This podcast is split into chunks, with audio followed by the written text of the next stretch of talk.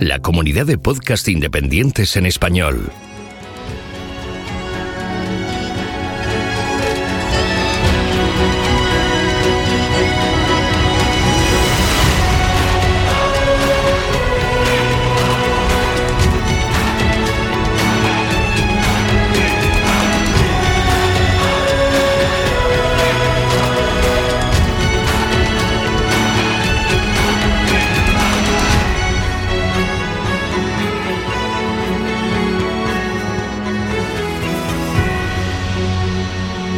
Bienvenido a GeoCastaway.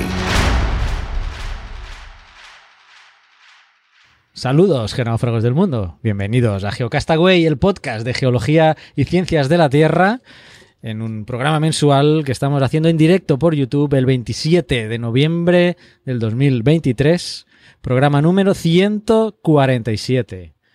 Y conmigo, como siempre, pues el equipo habitual de los mensuales, Está Oscar, por un lado, codirector de la zona Atlántico Norte. ¿Qué tal, Oscar? ¿Cómo estás? Muy bien, creo que he aprendido a decir ciento cuadragésimo séptimo. Ah, mira qué bien. seguro, por si acaso. Centésimo, centésimo. Centésimo, pero casi. Ah, ciento no, es verdad, centésimo. Ay, es muy complicado esto, nunca lo voy a aprender. Bueno, te lo he dicho con 149. seguridad para que, para que no dijerais nada. ¿eh? Hasta la gata te juzga. La gata lo diré wow. Estábamos diciendo que este año no haríamos la broma, pero mira, no sé. Ya que estamos de repetición y antes no lo he hecho, pues ahora sí. Ah, ¿no? Pues eso, bien, aquí esperando que llueva. Parece una, una conversación de estas de, de De ascensor. ascensor. Pasando un poquito frío, ya ha llegado el frío, que ya tocaba. Aquí en, mi casa tengo abro- a- árboles, no, árboles, no, árboles. Árboles ¿Sí? frutales, ¿no? Arbres fruites, que decimos en catalán. Tendríamos que hacer como aprenda catalán con el podcast de geología y ciencias de la. Oye, molaría. Oye, Mira, pues, yo estoy aprendiendo algunas expresiones con, con el grupo de Mineralogic Catalán. Ah, ves, ahí tienes. Muy bien, muy bien. Pues eso, aquí hace una variabilidad eh, climática rara o hace unos días con mucho calor eh, fuera de normal y tengo los árboles frutales intentando sacar fruta. Estas. Te, te voy a Tengo una tomatera, tengo una tomatera que ha aguantado todo, todo el verano como toca. Septiembre normalmente se muere, pero no, no, ha aguantado. Octubre aguantó, noviembre ha aguantado y a día, hoy estamos a 28, 27, 27 de noviembre, tiene una flor de un tomate. O sea que, depende cómo vaya la cosa, aún me va a sacar un tomate en, en pleno diciembre. Nosotros tenemos, estamos teniendo tomates ahora. Para que os hagáis una idea. Y sin hibernacla, hibernáculo, ¿cómo se Invernadero. Invernadero, invernadero. Hibernáculo quedó muy mal. Perdón por, por destrozar la lengua de Cervantes.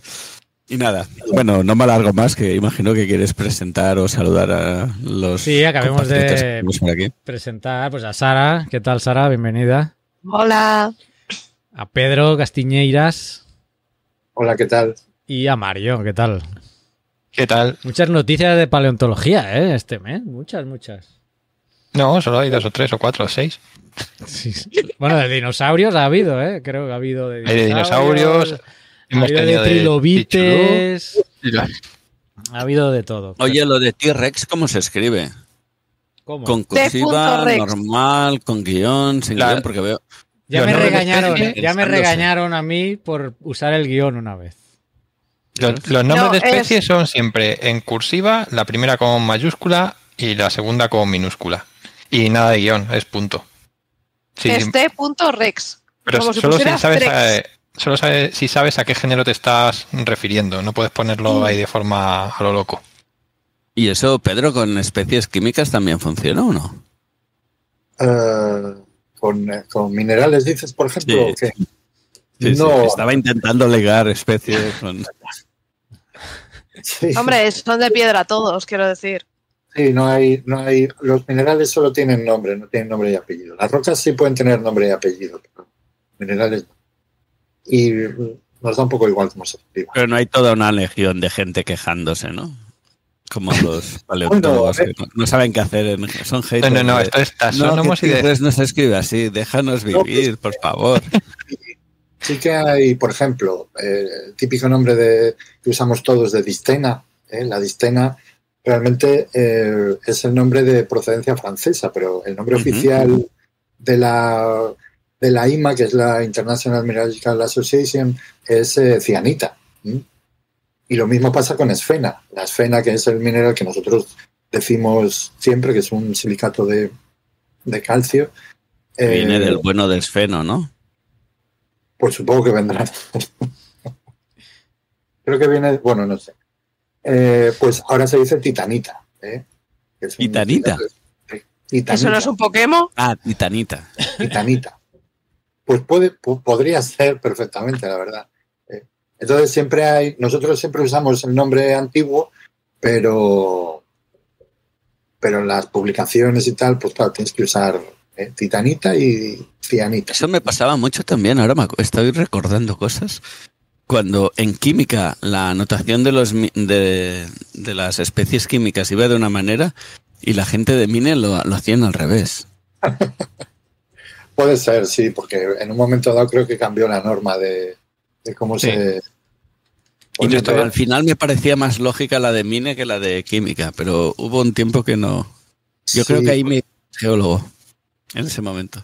El, el, por, a ver, no, no estoy seguro y seguro que digo una barbaridad, pero, pero la sílice de toda la vida, el SiO2, que en- es el cuarzo, eh, nosotros decimos dióxido de silicio, pero creo que se dice óxido de silicio 2. Correcto, sí. De- Bueno, dos, depende de la, de la nomenclatura que utilices, si es la de Stokes o la de o la, o la de la UPAC o la. Ah, Había tres, si os acordáis. Uf, yo no me Ya, acuerdo. pero bueno, la oficial oficial es la de la yupa. ¿no? La de UPAC. Es- esa es dióxido de silicio. Ah, sí, ah, pues mira. Sí, luego está la de Stokes, que es la que va con el con la valencia el entre paréntesis. Claro. Que en este caso sería cuatro, porque cuatro, pero es cuatro, sí, sí. sí, Entonces, bueno, pues yo qué sé. Dihidróxido de hidrógeno. Di- dióxido de hidrógeno, quiero decir. H2O. ¿Eh? H2O, ¿no? Di- dióxido de- H2 o 2. Di- No, H2O. no, eso es peróxido de, de, de hidrógeno, Ah. que eso es Ay, agua Dios. oxigenada. Sí, esa. Vamos a ver, gente, que yo la química me la quité en el instituto. No. Química. Pues sí. Yo, yo me la quité, pero luego tuve geoquímica. o sea Claro, que- Ya eso iba te iba a decir para que- quitártela. Que la Pedro, esquives. Nosotros, Para quitártela estás en un sitio importante. sí, nosotros geoquímica. La geología que es química congelada, sí. pues ya ves. Dejadme saludar. Bueno, estamos emitiendo en YouTube por, en directo. Tenemos a Marcus, tenemos Right a now. Oscar y a Marisa. No sé si me dejó algo. Alguien, perdón. Y pues nada, sobre, sobre el, directo podéis preguntar y cuestionar cosas. Hay algunos temas que tenemos eh, por aquí. Em, aclararle a algunos de los que está por aquí que nos siguen en Twitch también, que esta semana ha estado fatal y no he podido hacer emisiones en, en Twitch, pero no es que, que se haya abandonado. Las que volverás, por ¿no? Twitch. Es más, Es una amenaza, ¿no? es más, estoy amenazando, estoy amenazando. Y es más, hoy, hoy Tenemos pendiente un Baldur's Gate. hay que hacer el Baldur's de, es verdad, de la roca de granito famosa. Un Bardus Que no había Gate, ¿es esto- ¿Es esa serie que había los Boagurs y todo eso o no? Eh, no. Es- era un videojuego. Era un videojuego antiguo y han sacado la tercera parte. Es de dragones Ah, vale. y mazmorras esto. ¿Tú habías jugado Sí. a... Era la, la puerta estelar, ¿no? ¿Cómo se decía? Ah, esa? Stargate. Esa, Stargate, esa, esa serie es buenísima. Stargate? es Los bueno. Boagurs, ¿no? No se, llama- no se Boagurs. Boagurs. Bueno, que fue una película, ¿eh? Primero. Pensaba que era más y un libro- de estas cosas. Realmente es un libro primero. Antes de la película fue el libro. Es posible, Sí. es posible. Estos no van ni con Chandla ni con Albornoz, ¿no? Iban medio desnudos, vestidos de egipcios algunos. Sí. Que eran de planeta ávidos. Directamente en tanquilla. E iban taparrados. ¿no? Que dicen en, en plan cutre. Llevan el, el casco ese de Anubis y de, Sí. de Horus. Sí, sí, yo vi la peli. Y la serie, es que la serie es un pasote. A mí la serie me enganchó bastante, ¿eh? Mira que soy poco de estas cosas yo. Sí, pero era como Star Trek, pero modernizado. Y con egipcios. Y con egipcios, que eso es importante siempre. Egipcios actualizados, que siempre da buen rollo. Sí. Pues iba a decir que estaba amenazando porque además esta mañana he ido a actualizar el internet. Solo que estoy viendo. El que- internet. Me gusta cuando la gente habla de el, El internet, internet. Como, como un ente, ¿no? ¡Internet! Exactamente. Entonces tendría que tener ¿Y qué te ha mejor conexión. Cuando has actualizado todos los nodos o qué, qué No, coño no, es? es que no han aplicado la actualización todavía, por eso estamos emitiendo en YouTube. Pero a ver si el Están próximo. actualizando uno por uno. Pero la, la actualización que es que te van a subir los megas o, o que Sí, te sí, sí. Que me van a subir los. Pero megas. los de, los de subida o los de bajada. Que esto ya Los lo dos, los dos, los dos. Es que no puedo, no puedo subir solo los de su- los de subida, no me dejan. Tengo que tengo que cambiar todo el plan que tengo contratado. Tengo que cambiarlo entero, porque ya ¿Y a va, cuánto va estarás, empaquetado, va empaquetado. ¿A qué has migrado ahora, Carlas? He migrado de 30 megas de bajada con 5 de subida a la fabulosa cantidad y conexión de 10 de subida y 40 de bajada o qué? no hombre, invertido, no hombre, no. De- a 100 de bajada Hombre, Carlas, y esto es 30 de subida. madre Ah, mía. Hemos vuelto hace 10 años, chavales. Bueno, pues si Has esos son mejorado 10 una años. barbaridad, tío. Sí, pero todavía no, todavía no, porque no me lo han actualizado. Aunque ya me han ya he firmado el contrato. ¿eh? Eso es porque el grifo no lo han abierto bien. No Esto pilla la fibra. La tienen pisada y no pasan los, Sí, los sí, sí, botones. sí. Algo tienen con la fibra. Sí. O, o el que tiene que darle al botón F5. Que Porque te llega fibra, Carlas, a ti o tienes cable coaxial Bueno, aún? tengo maravillosa fibra óptica, chaval. ¿Sí? Sí, sí. ¿Cómo puede, ¿Ya lo cómo has puede ser que yo con coaxial tenga más velocidad? Pues ¿Tú yo, yo tengo una teoría. Yo tengo mi teoría. Oh. Dinero. ¿En- ¿Y dónde estás? ¿En, en Madriles o en Toledo? Yo, yo en Madrid tengo coaxial, en Toledo tenemos ¿En fibra Madrid óptica. tienes coaxial? Si yo estoy aquí Sí. en medio de la montaña y tengo fibra. Es muy simpática la cosa porque mi casa, mi edificio está todo con fibra óptica. Mi casa Eh, teléfono, por eso tienes También, coaxial. efectivamente, como si fuera de ti. Voy así. Bueno, pues eh, está todo mapeado. De hecho, la vivienda está mapeada con fibra óptica de serie. Y cuando llegó Vodafone eh, y fue a poner la instalación, me metieron coaxial. Digo, esto. Todo esto fue hace 10 años y cada vez que les llamo y me suben de velocidad, digo, pero la fibra óptica y me dicen, no sé, el coaxial que tienes va muy bien. ¿Y por qué Digo, no te bueno. cambias de compañía y te pones en Son Conexión, que patrocina este espacio? Que es una cooperativa de, coño. de co- telecomunicaciones que hacen cosas muy chulas. ¿Y qué nos Me pagan? falta ¿Qué el banner, ¿eh? Por ¿Qué es lo que nos pagan para patrocinar? Sí, sí. Lo que te han Pero dado además, a ti. además esa solo no- estará por allí, ¿no? Será local, no será o con mucho regional. No, no, es de todo el territorio español. ¿Ah, sí? Más. Somos conexión. Ah, Starlink. como, como es cooperativa. Pásate no a. Star- Starlink. Buscad, buscad Somos Conexión o Som Conexión y veréis. Podéis contratar planes y tal. Está muy bien. Es una cooperativa que está muy bien dar apoyo a la economía cooperativa, hombre. Oye, Bueno. pues no lo sabía. Pásame el de la Sí, sí, dirección. que ahora, y la ahora- luz la ponéis. ahora les paso la todo un- factura, ¿eh? Ahora les pasaré la factura.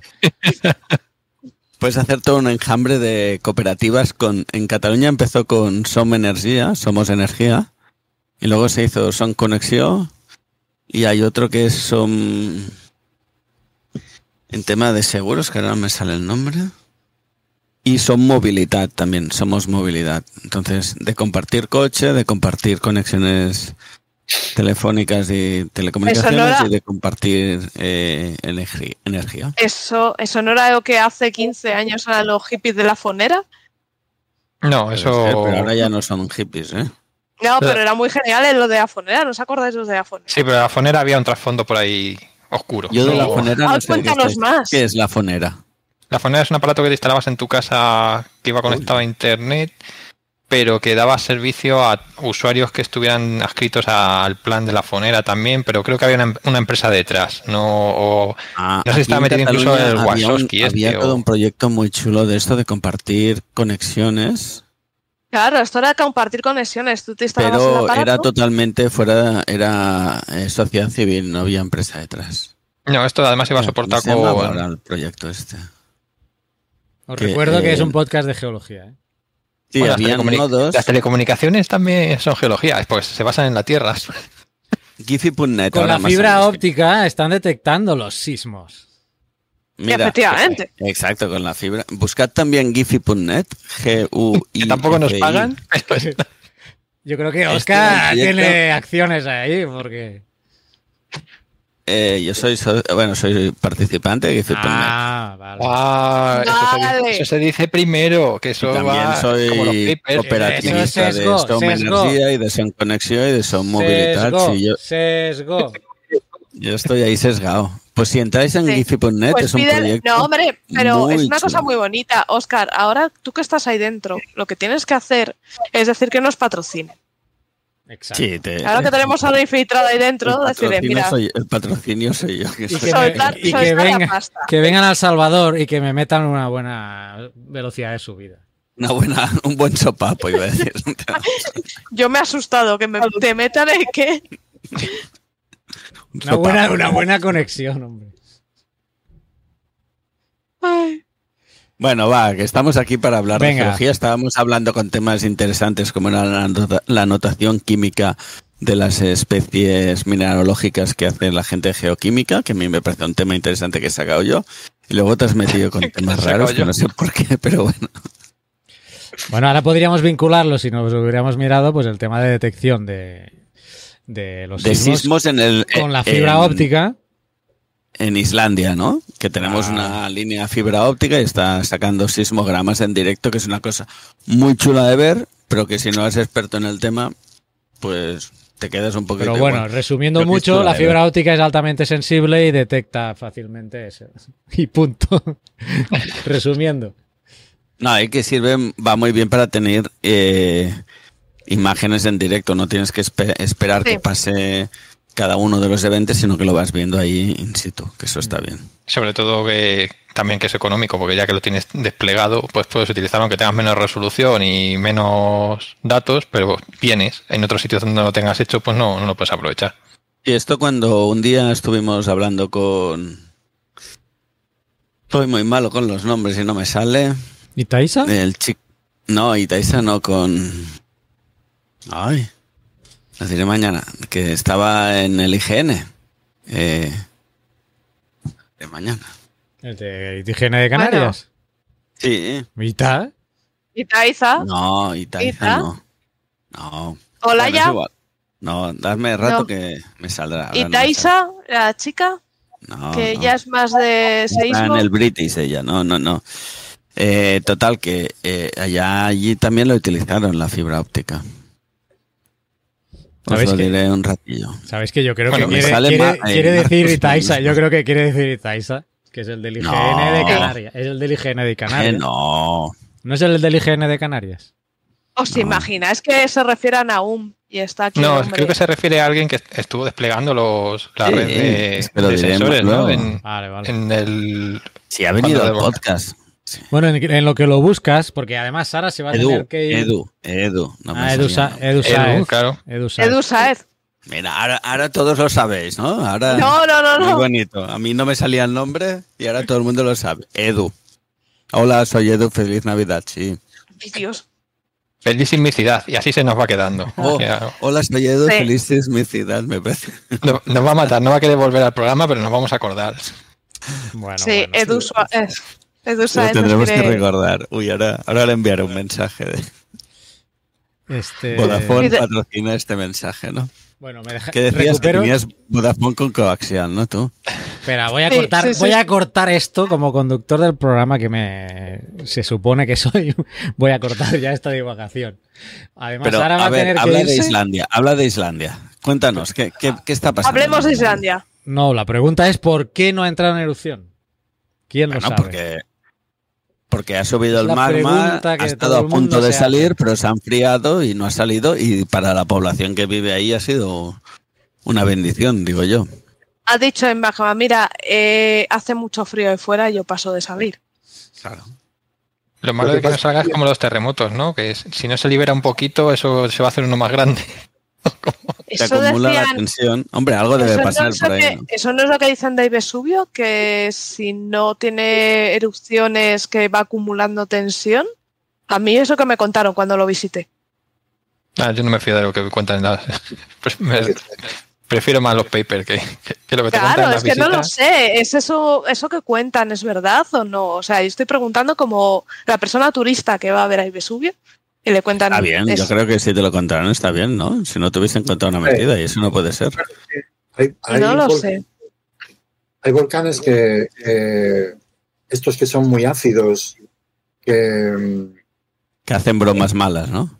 son, sí, no, y, y muy, muy desagradables también. Pero eh, que son muy viscosos. ¿eh? Que el problema que tienen es que, claro, al ser muy viscosos, lo que ocurre es que fluyen con menos facilidad y pueden llegar a taponar el, el conducto y lo que ocurre es que al final eh, aquello explota. O sea, ¿eh? fue un poco también lo que pasó en, en el Santa Elena, por ejemplo, en el St. Helens. Eh, Que esto Pues todo claro. es culpa de, la, de los que hablábamos antes, del CO2, de- sí, del, del contenido que tiene ahí, de, de cómo reacciona uno con otro. Y en la isla de Montserrat también debió pasar algo así, ¿no? Sí, posiblemente. ¿eh? El, pero el, el- este del que estamos hablando, no sé.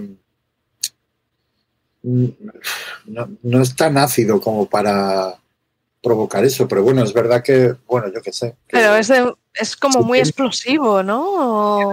Sí, pero eso es por el contenido en volátiles. Ah, vale.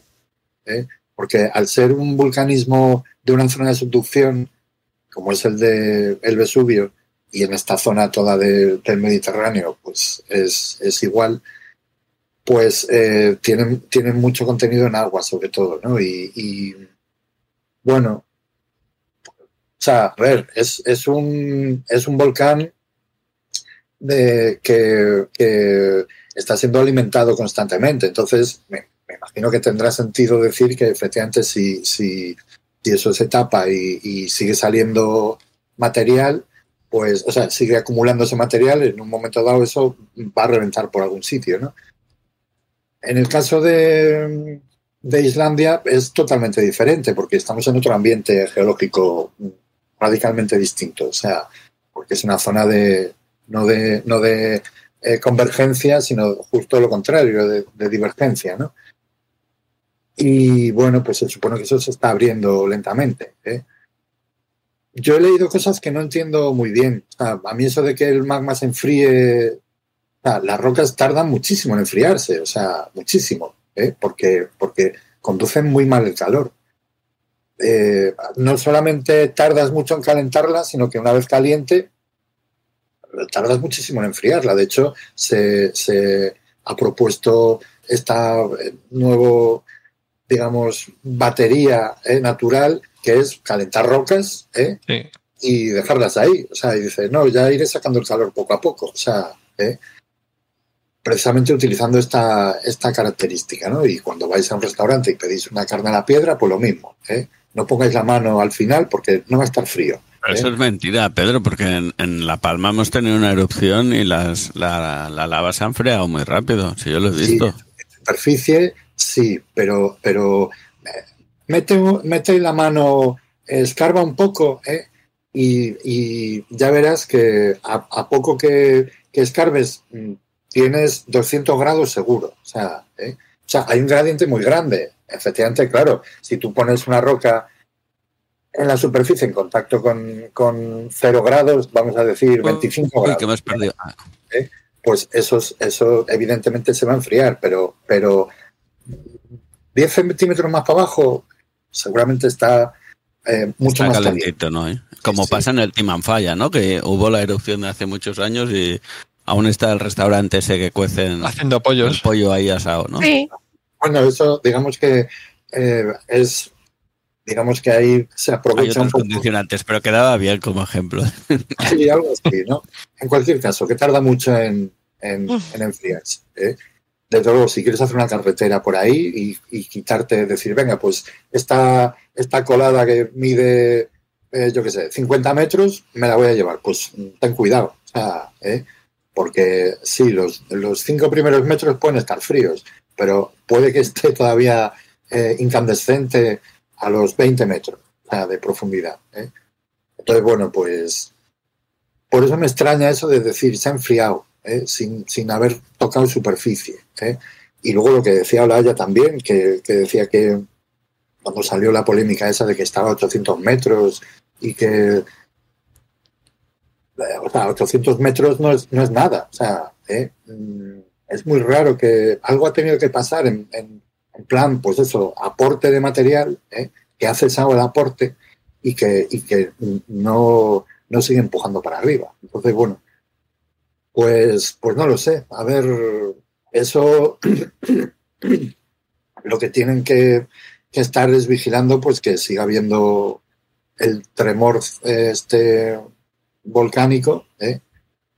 y, y, el tremor lo que quiere decir es que sigue habiendo aporte. En el momento en el que pare el tremor, pues ya no hay aporte y en principio pues está eso tranquilo.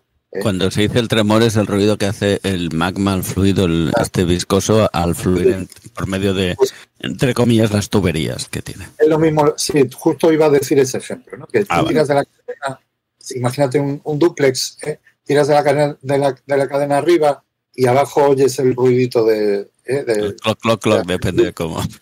Pues eso, ¿eh? Bueno, sí, depende de cómo esté, pero vamos, buena. O sea, Claro, pues además eso... debemos pensar que la lava, eh, vamos, en este caso de dique, no era una tubería hecha por donde estaba fluyendo el magma, sino que como bien explicó este Aitor, era como el magma se iba colando, iba abriendo en su camino. Claro, sí, sí. O sea, realmente no. Hay movimiento ahí, hay tiempo. Claro. Movimiento eh, provocado A ver, por. Eso que Aitor lo explicó bien, Aitor, perdón. Eh, lo dices tú, ¿eh? Yo en este podcast no, no hemos dicho esto. Las opiniones de los colaboradores no tienen por qué ser las del podcast. Bueno, vamos a un besito, un, Aitor. un poco de confianza y. Sí, hombre, sí. y Pero explica mejor el, el, heavy metal que no. También, sí. Bueno, Desde aquí un abrazo, Aitor. Repartiendo. Un, un besazo, Aitor, que no, la verdad es que el otro día explicó de lujo, fue, fue una maravilla. Ni que fuera experto en eso, ¿verdad? Exacto. Oye, Pedro, una pregunta. ¿Por qué se, eh, en, catalán, en catalán decimos una aglupada? No sé cómo se dice en castellano. Eh, ¿Por qué siempre se habla que el magma sube como a pulsaciones, como a blup, blup, como si fuera una lava lamp, ¿no? Que, ya. O una magma pues, lamp, para hacer la broma.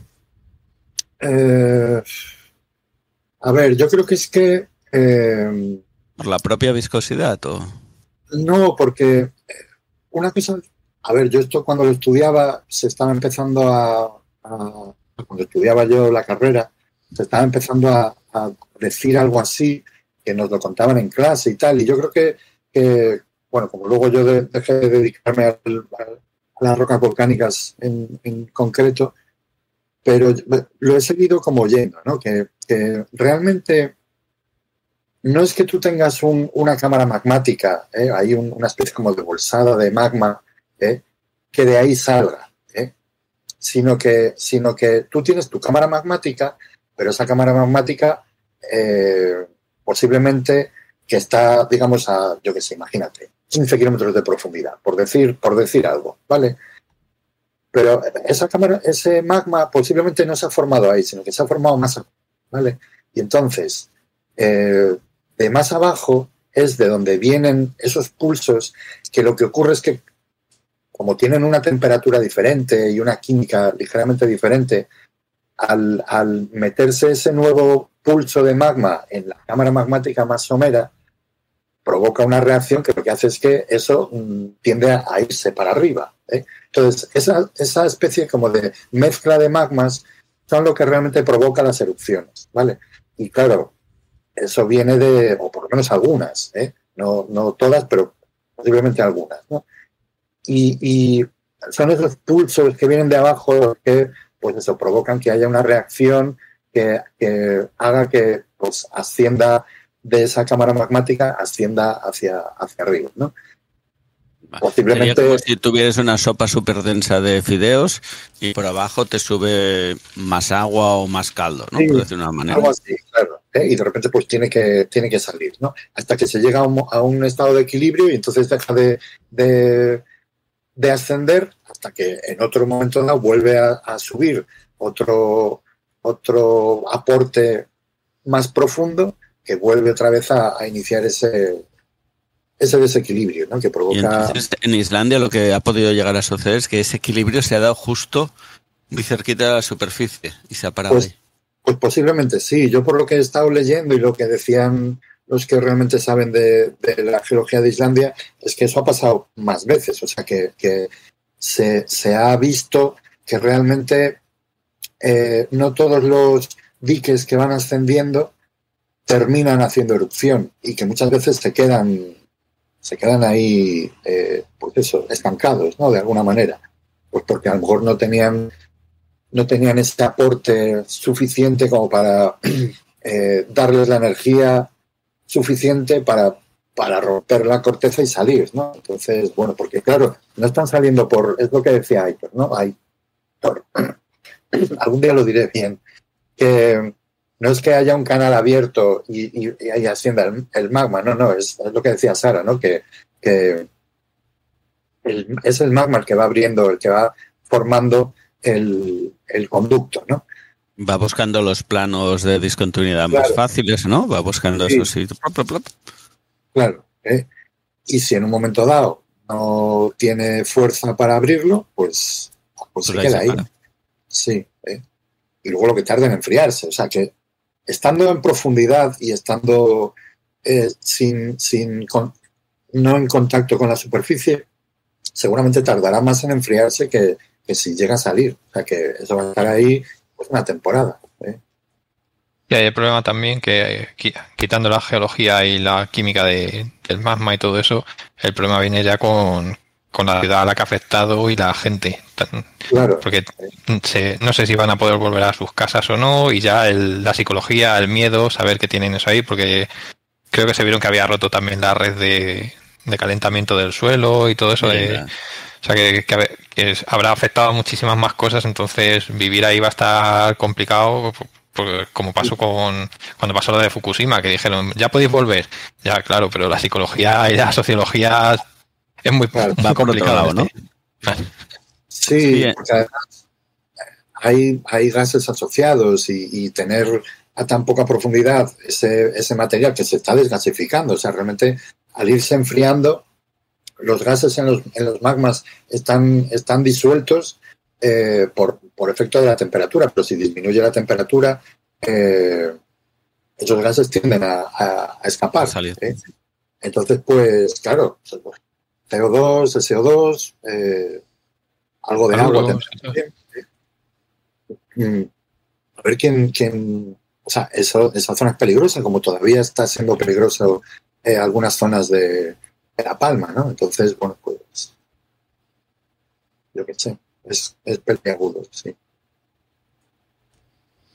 Sí, sí, lo que siempre decimos, ¿eh? desde la visión geológica estás como pendiente de qué pasa, no sé qué, pero en el fondo hay una población que vive esos efectos y, claro. y los efectos para esa población son muy, muy, muy heavy, ¿no? Sí, no sí se puede menospreciar ni mucho menos. Yo he visto hace poco, de lo último que he visto de, de, de la erupción, son mapas de peligrosidad de, de, por donde más o menos se espera que, que, salga. Y realmente la zona más, más, más peligrosa es, eh, no está en la ciudad, está un poco más al norte. O sea, cual, pues bueno, es, es tal. Pero claro, la siguiente zona de peligrosidad es la mitad de la ciudad. ¿eh? Entonces, claro, dices tú. Sí, hay, esto que estás diciendo es, es un mapa que se, eh, publicó el Servicio Meteorológico Islandés, que es el que da seguimiento al tema de la erupción, y, y sacaba un, un, mapa de riesgos, un hazard map, ¿no? Y, y estaba el lila en como en eh, como más rojito y, y, más amarillo, creo que el otro. Y, y, el lila era la mayor probabilidad de erupción, ¿no? La zona donde afectaría y, y realmente estaba ahí muy cerquita. Sí, un poquito más al norte. Otra cosa que he visto que en algún podcast muy, muy, muy anterior, hace muchos años, estuvimos hablando de eh, medidas de contención que estaban haciendo las autoridades islandesas para, en este caso, si no recuerdo mal, era proteger una central, y, bueno, de producción de energía eléctrica, me imagino a partir de vapores que haya allá en Islandia más o menos funciona así, ¿no? De aprovechar el calor interno para producir eh, vapor de agua y con turbinas hacer electricidad. Y estaban haciendo toda una estructura de contención alrededor de la de la central para en el caso de que si hay erupción eh, poder controlar la crecida de del Claro. nivel no de la Sí, inundación de lava no por decirlo de una manera Sí, eso, a ver, eh, lo pueden intentar. Eh, sí luego pero- falta que funcione o no, ¿no? depende también un poco de la topografía. Hombre, ahora se hacen virguerías con... Sí, ahora ya hacen eh, mapas de inunda- inundabilidad de, de la lava, que era una cosa que yo la primera vez que lo vi aluciné Sí. y ahora ya lo piensas y dices, hostia, pues es normal, igual que haces un mapa de inundabilidad de un río, pues puedes hacer lo mismo con la lava, tienes o la viscosidad con que se mueve y tal no es la misma, pero en el fondo ocupa aquellas zonas, ¿no? Donde el fluido se puede eh, Pues sí. mover, o sea que tiene cierta lógica. Claro, tú, y luego lo que puedes hacer también es eh, decir, bueno, suponiendo, imagínate que haces un estudio de, cómo han sido las erupciones en el pasado y te saben que las coladas son, pues yo qué sé, de como una altura máxima de 20 metros. ¿eh? Entonces tú miras tu mapa de peligrosidad y dices, bueno, pues, pues eh, si yo yo cuento con esa especie de, valor máximo de las coladas y, quiero proteger esta zona, ¿qué tengo que hacer para, o sea, cómo tiene que ser el muro de contención eh, para que aguante una colada de 20 metros? ¿no? Pues eso con modelos de, de- con los sistemas de información geográfica se puede hacer perfectamente, ¿no? E intentar luego, pues, la obra de, de- de poner los, los diques de contención y todo eso, ¿no? Entonces, bueno, pues, no sé, no sé cómo lo tendrán pensado, pero vamos, que es algo que, que no Sí, es... porque en el fondo lo que decías antes, la, el material fundido si no sale afuera, la roca le hace de protección, ¿no? Mantiene temperatura y eso Claro. a nivel de terraplenado, si utilizas el mismo material que ha salido de otras erupciones para hacer el terraplén, ese material también tiene una, una pequeña capacidad o alta capacidad de, de aguantar la temperatura y no fundirse, ¿no? De utilizarse como aislante también, ¿no? Sí, a ver, sí, el Así problema con, intuitivamente, ¿eh? sin tener ni idea. No, en principio el, el problema no es que funda el dique, el problema es que es que lo rebose, o sea, que lo rebase. ¿eh? Ese es el problema. Realmente, a ver, si tú pones tierra, se quemará y se metamorfizará, ¿eh? pero, pero no va a, fun- a fundir. O sea, ¿eh? fundirá, fundirá muy localmente, pero no, no, no se va a formar ahí un suelo de lava absoluto. ¿no? ¿Cómo se Entonces- llamaban aquellas rocas que dijiste que fundían muy localmente? Eh, ya lo dijiste. Ah, ¿cómo Sí, bueno, en- hay varios, mucho. no sé qué nombre diría, pero eh, lo- el almagre en Canarias es suelo quemado, ¿eh? es muy típico ver en las, en las eh, los niveles de, de diferentes lavas, ves niveles un poco más rojizos, pues eso es un, eso es un, un antiguo suelo que, que fue cubierto por una lava y que le ha dado ese tono rojizo, ¿no? el almagre.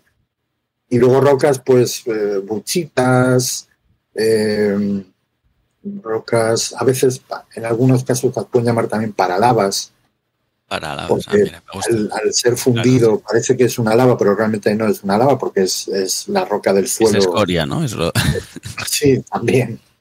¿eh? Y escoria de fundición. escoria fundición. Pues sí, algo parecido. Y, Sería la única vez en la vida que diríamos escoria fundición natural, ¿no? Claro, claro, con todo, con todo, vamos, con razón, ¿no? Con todo el sentido. Sí, pero sí, el nombre así más eh, de, de una roca de metamorfismo, de pirometamorfismo, que sería este caso, ¿eh? que es un metamorfismo de contacto, digamos, Directo, ¿no? ¿eh? Pues sería una buchita, una, en inglés también rocas fritas, fritted rocks. ¿eh? Ah, mira, me gusta. Kentucky. Kentucky. Fried Rocks. Pues sí, algo parecido. Y, y bueno, pues eso. ¿eh? Pero vamos, muy, eso es muy local.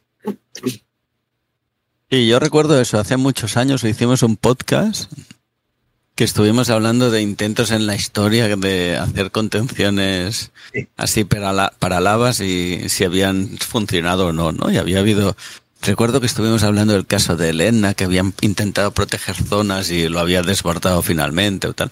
Pero claro, también eso depende mucho del tipo de vul- vulcanismo, ¿no? No es el mismo el vulcanismo de Islandia que el que Claro. puede venir del Etna bajando del cono volcánico. Claro, es todo un mundo. Sí, eh, claro, el, el del Etna es, es mucho más explosivo, eh, mucho más difícil de contener, evidentemente. porque Una, una oleada piroclástica, vamos, eso te, te- que se lo digan a los de, a los de Pompeya, ¿no? Te deja frito en cero coma. Pero un- una colada de lava que tiene va a una velocidad realmente baja, el problema es que, claro, mm, si, si el agua solo el agua ya es capaz de, de desplazar Sí, sí. coches, edificios, lo que sea, pues, imagínate, o sea, ¿eh? eso, mm, aunque te pongas tú ahí a empujar, no, no consigues nada. Nada, El empuje activo y el empuje pasivo desborda saco. nada, olvídate, o sea, ¿eh? te, va, te va a pasar por encima. ¿eh? Y eso es- lo hemos visto en La Palma, ¿eh? que se, se fulminó el pueblo de Todoque, pero vamos, sin, sin pestañear, o sea, ¿eh? entonces, bueno, pues, en, No- no en se Islandia hablaban mucho del, del tema este cuando estuvieron echando agua desde la zona costera y tal, que ese es- se veía casi como un éxito, pero que no, no estaba muy claro que si había sido suerte más que un éxito real y que lo- me- en mayor parte las, las medidas que se habían hecho casi siempre no, no habían funcionado. Quitando la- Sí. las locas ideas esas que querían incluso utilizar bombas atómicas y como siempre, que se- siempre se intenta resolver todo con bombas atómicas. O el, tapo, el tapón de hormigón. De hormigón. No, lo han implementado, sí. pero eso no puede fallar. Si es que eso que por su propio peso. es que cae por su Madre propio mía. peso ahí mismo. Supongo que también lo de la central que- mucho, pero nadie lo ha probado. A lo mejor funciona, A lo tío. mejor. Hombre, secar, secará rápido. Fraguará con. Y mira, a lo mejor si pones lava con un, tro- un trozo de hormigón, eh, se metamorfiza el, el carbonato y hace, hace dolomías, ¿no? Claro, claro, haces dolomías. Que si Carlas estuviera atento y no se hubiese quedado congelado o dormido. o dormido, estaría No, estoy escuchando atentamente.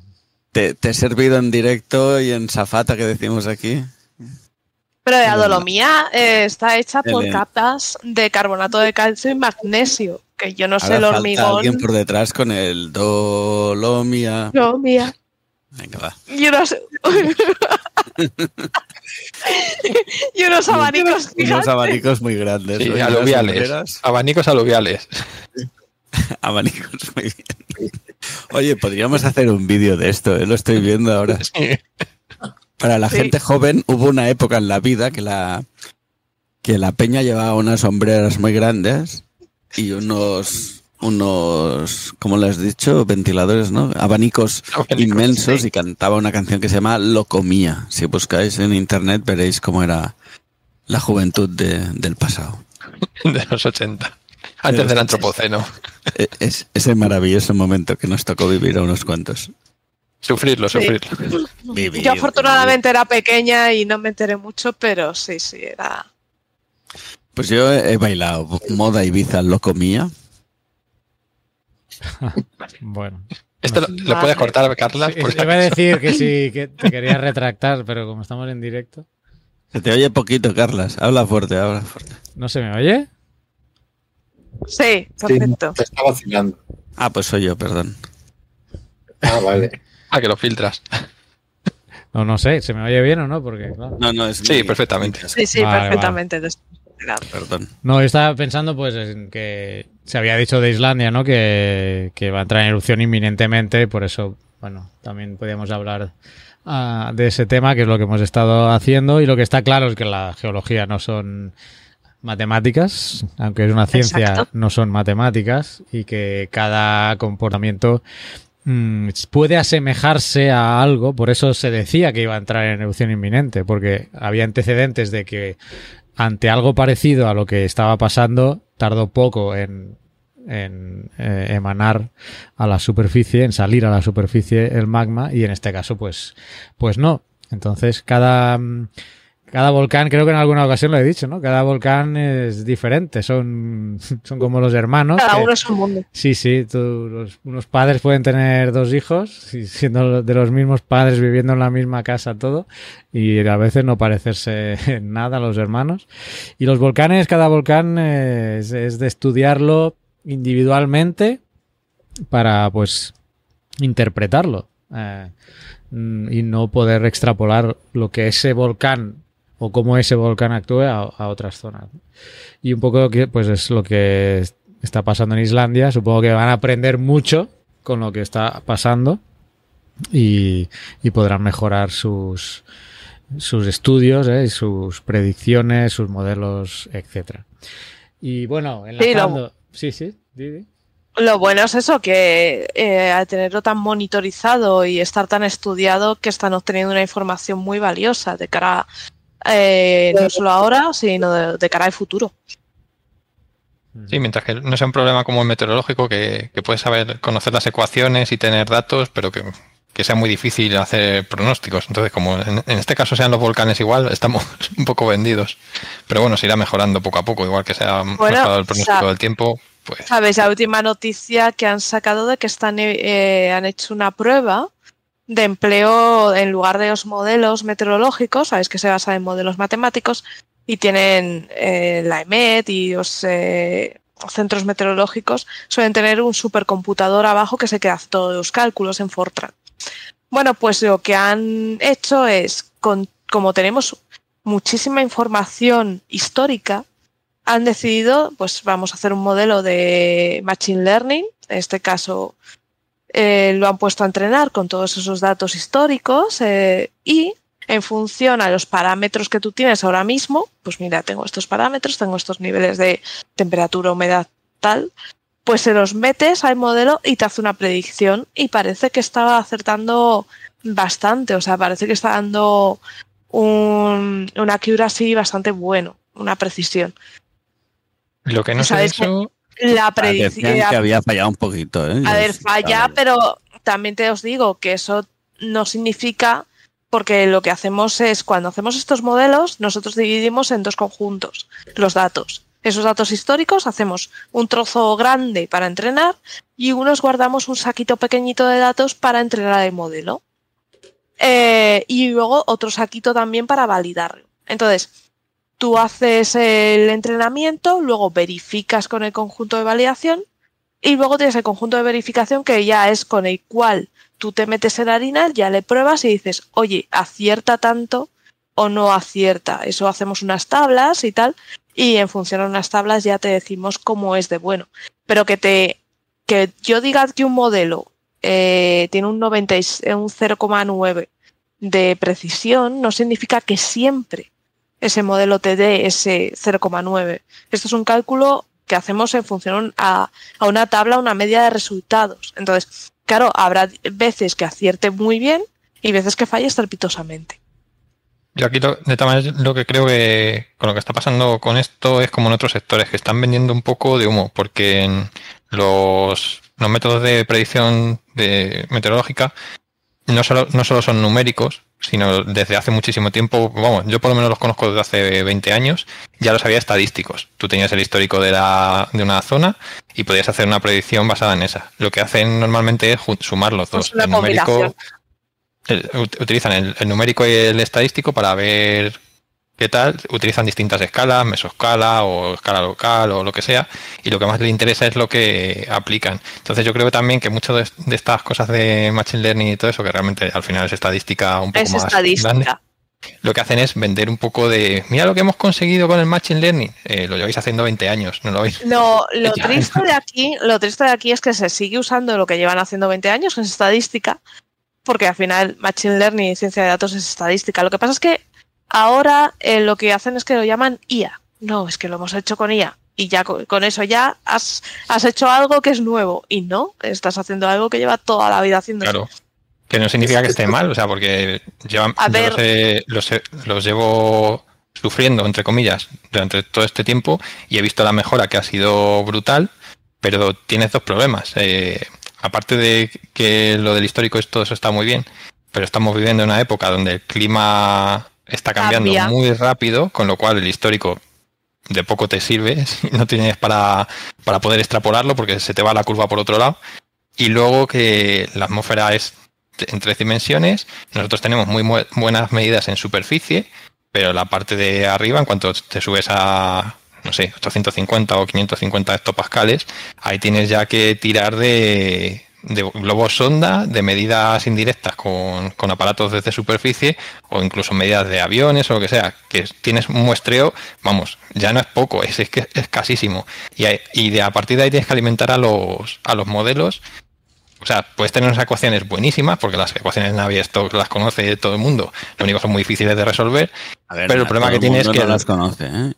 bueno, o debería, pues todo el mundo sabe, todo el mundo sabe de agujeros negros y de astrofísica, pero luego resulta que el- la predicción meteorológica nadie, nadie sabe. Stop Y me es parece a mí también. parada de, de los americanos esos que van con barco, ¿no? Los Navy Stop. Sí, igualito. Y Oye, o sea que necesitamos tuneladoras para que circulen por el magma, ¿no? Y nos vayan dando datos para hacer el modelo de cómo va a salir la, exacto, la erupción o qué. Es- eso sería buena idea. Lo que pasa es que ya afectarías, la propia medida ya afectaría al comportamiento de la... Bueno, eso también pasa con los aviones, es eso. Sí, también llevas razón ahí. No me sirve tu argumento. Sí, sí, sí. Cierto, Pero cierto, es que- me, me retracto. Sí que, el- a ver, eh, sí que estamos diciendo que sí que son modelos que conocemos o que se aplican desde hace 20 años, pero que no se aplica o lo que no teníamos hace 20 años, que sí que tenemos ahora, es la capacidad de cómputo.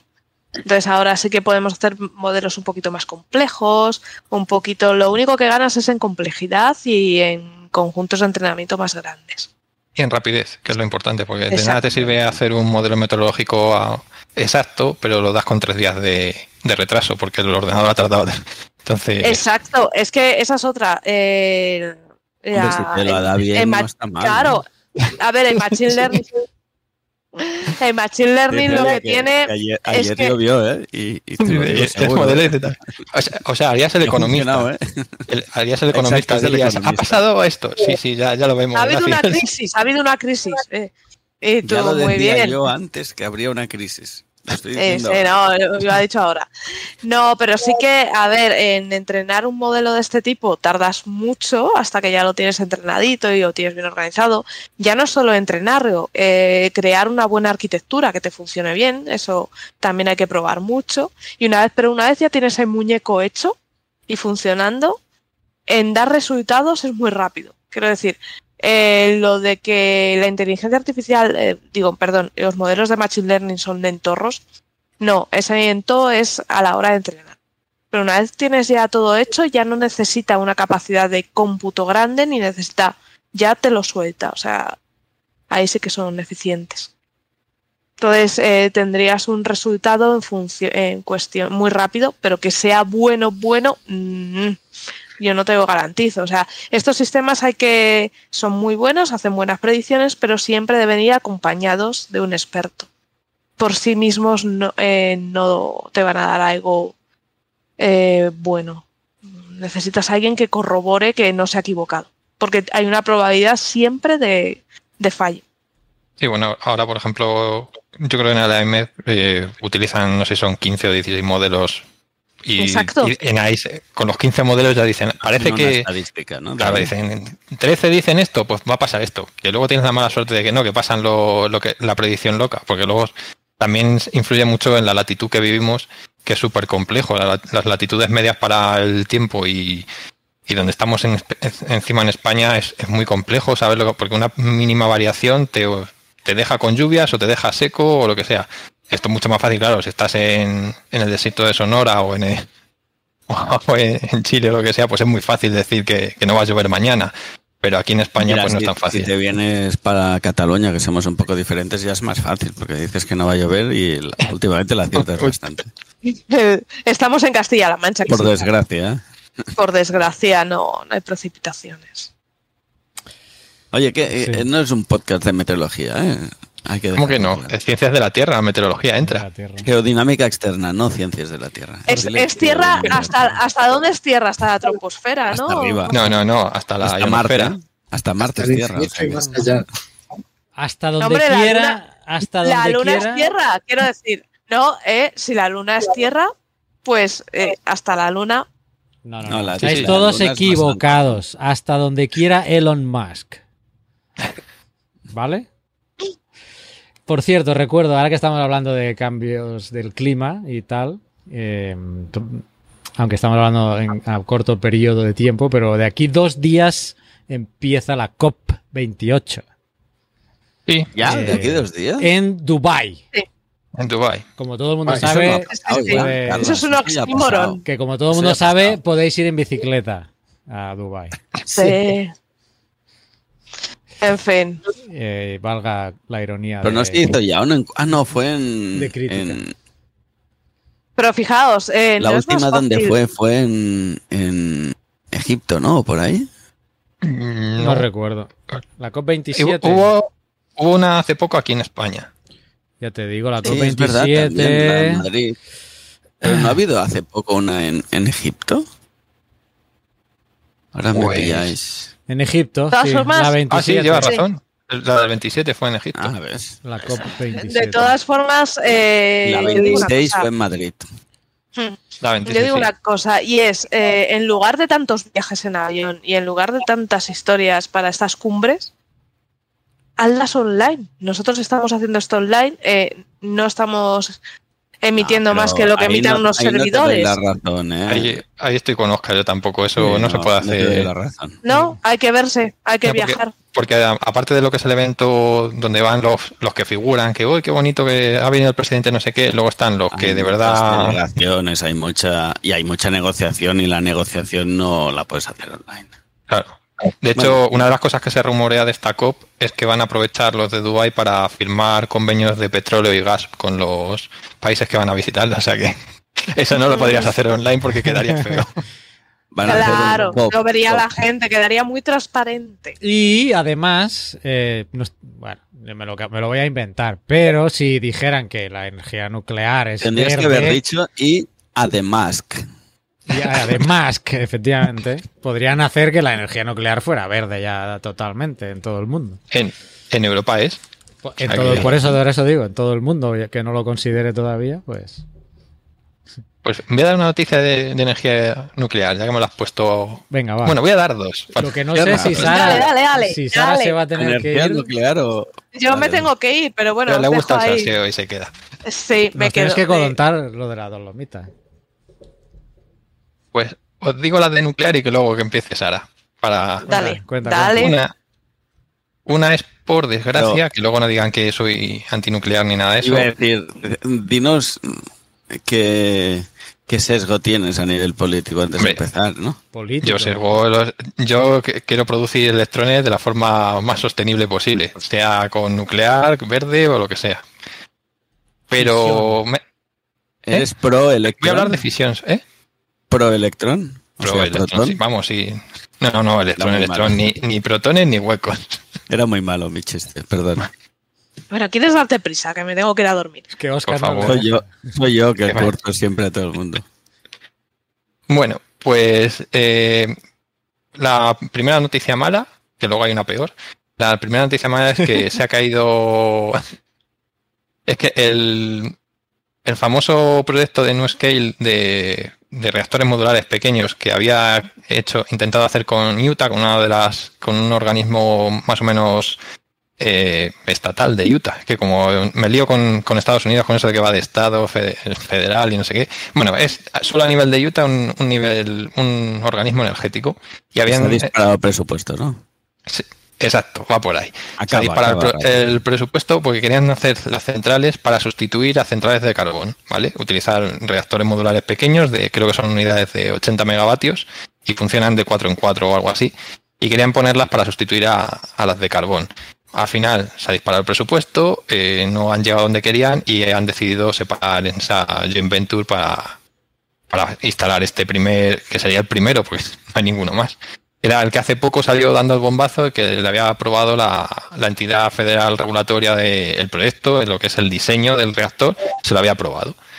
Pues bueno, pues ahora no tienen dinero y ese en concreto no se va a hacer. Hay otros que tienen con otras con otras organizaciones que parece que siguen para, adelan- para adelante. Ya veremos por dónde salen. Esa sería una, una mala noticia. Y otra noticia ya que yo voy a- digo que es peor porque Dime, dime, Oscar, perdón. No, no, digo la peor. Y la peor es, una que me he encontrado esta mañana retitulada por la Sociedad Nuclear Española, es que el- Rusia, eh, supongo que será Rosatom, ha firmado un convenio de trabajo con Indonesia para, para instalar, eh, lo que suelen hacer los rusos es instalar plantas nucleares en un sitio y se la venden desde el proyecto de todo. Yo te suministro el... el en mano, ¿no? Sí, llave en mano, incluso la operación durante un tiempo hasta que forman a los, a los locales para que, para que puedan ejecutar esas, esas operaciones. Pues han llegado a un acuerdo para montar varias unidades nucleares allí. Es más, van- quieren montarles reactores nucleares flotantes como los que están en, en Siberia, en la parte de la Aca- Academy Lomonosov, que está ahora mismo funcionando arriba en el norte pues quieren hacerlos eso en, en Indonesia, que es una, zona conocidísima por su estabilidad geológica, no tiene tsunamis, ni, ni está en el cinturón de fuego del Pacífico, ni nada.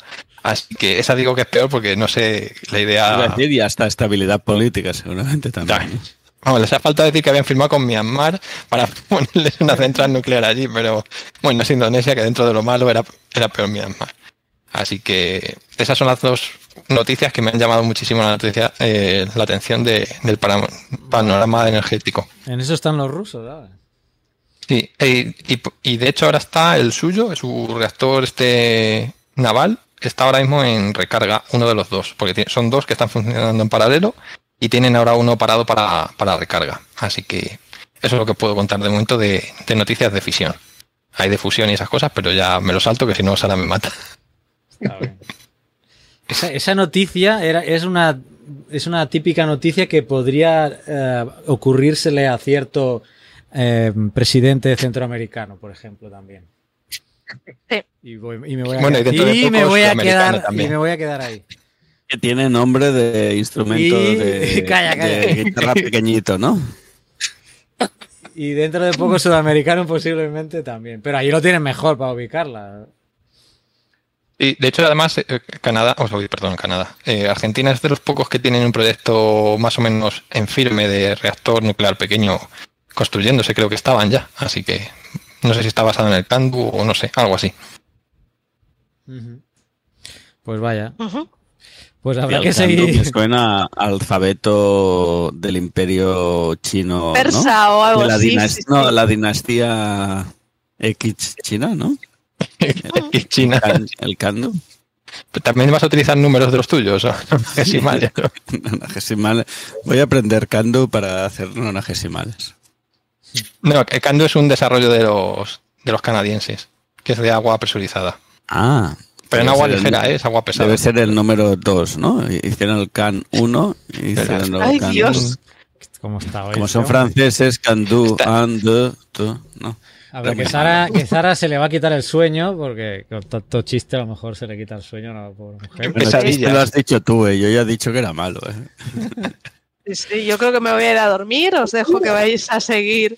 Ya os he dejado ahí rebotando la de la luna, que es parte de la Tierra. Exacto, que, que Pedro Para que habléis nos va a de- contar. Entonces lo de las dolomitas lo aplazamos, sí, ¿no? ¿O qué mejor? Sí, sí, sí, sí, porque yo creo que para eso podríamos hablar Vale. con Carlos Pimentel, que tiene cosas que Para decir. acabar de complementar, ¿no? Porque es interesa- sería interesante tener la versión de, de- de esa parte. Vale, Sí. está bien. Dejémoslo ahí como, como un en cliffhanger. dolomitas, ¿no? Ya que... Es una noticia que ha salido mucho, ¿eh? En medios generalistas. La he leído. La he leído creo que hasta en Infobae y- o Europa Press, Sí. que son dos de las listas. Pero ¿por De- qué sigues leyendo?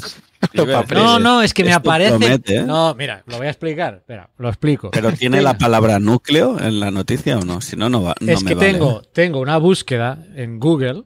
Aquí voy- vamos a contar los, entresijos de, de Geocastaway. Tienes un hoy voy a tener suerte. Tengo, ¿no? tengo Para- mandado a Google, ordenado a Google, que cualquier noticia en la que, palabra- la que aparezca la palabra geología, o geology en inglés, me la tire al lector de noticias como fit.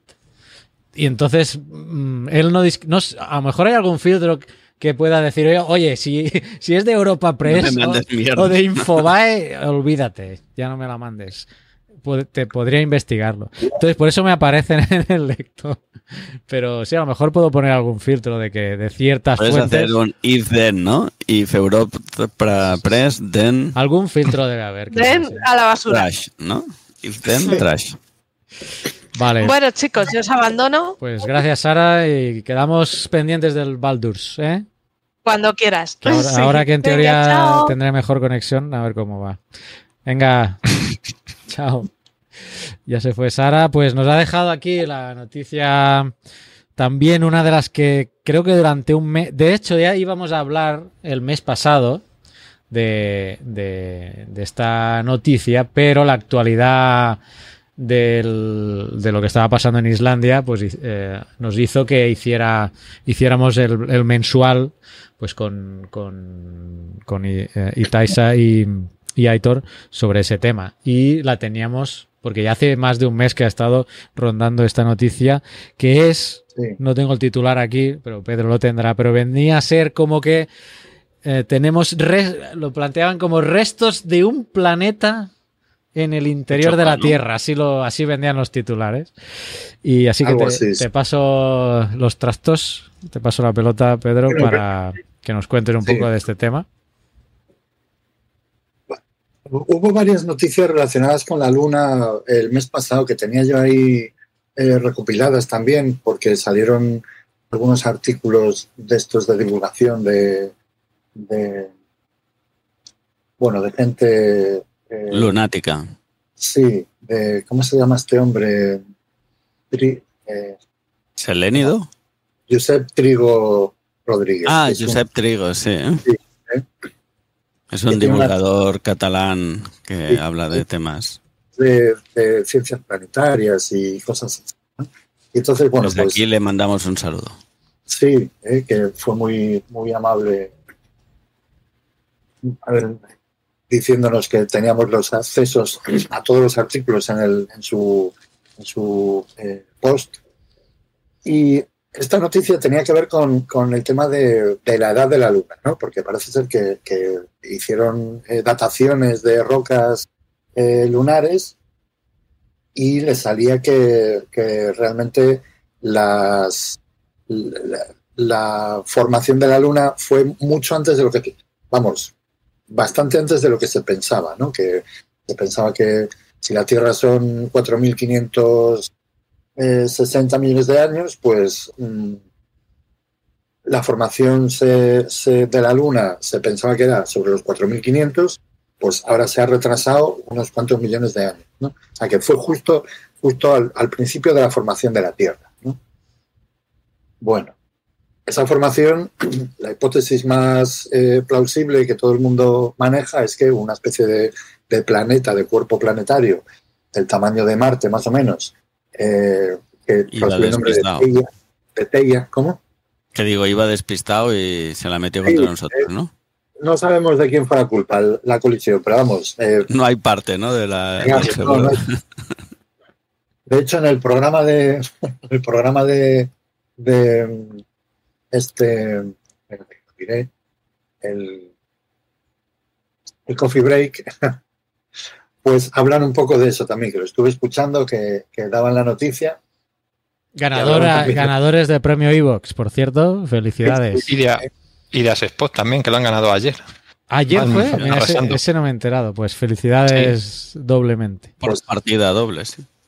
Pues en el programa de, a ver, ¿cuál es el 439? Que es de, no, 437, que es de noviembre, de noviembre, de principios de noviembre, pues hablan, una de las cosas de las que hablan es de este, de este otro, de esta otra publicación, ¿eh?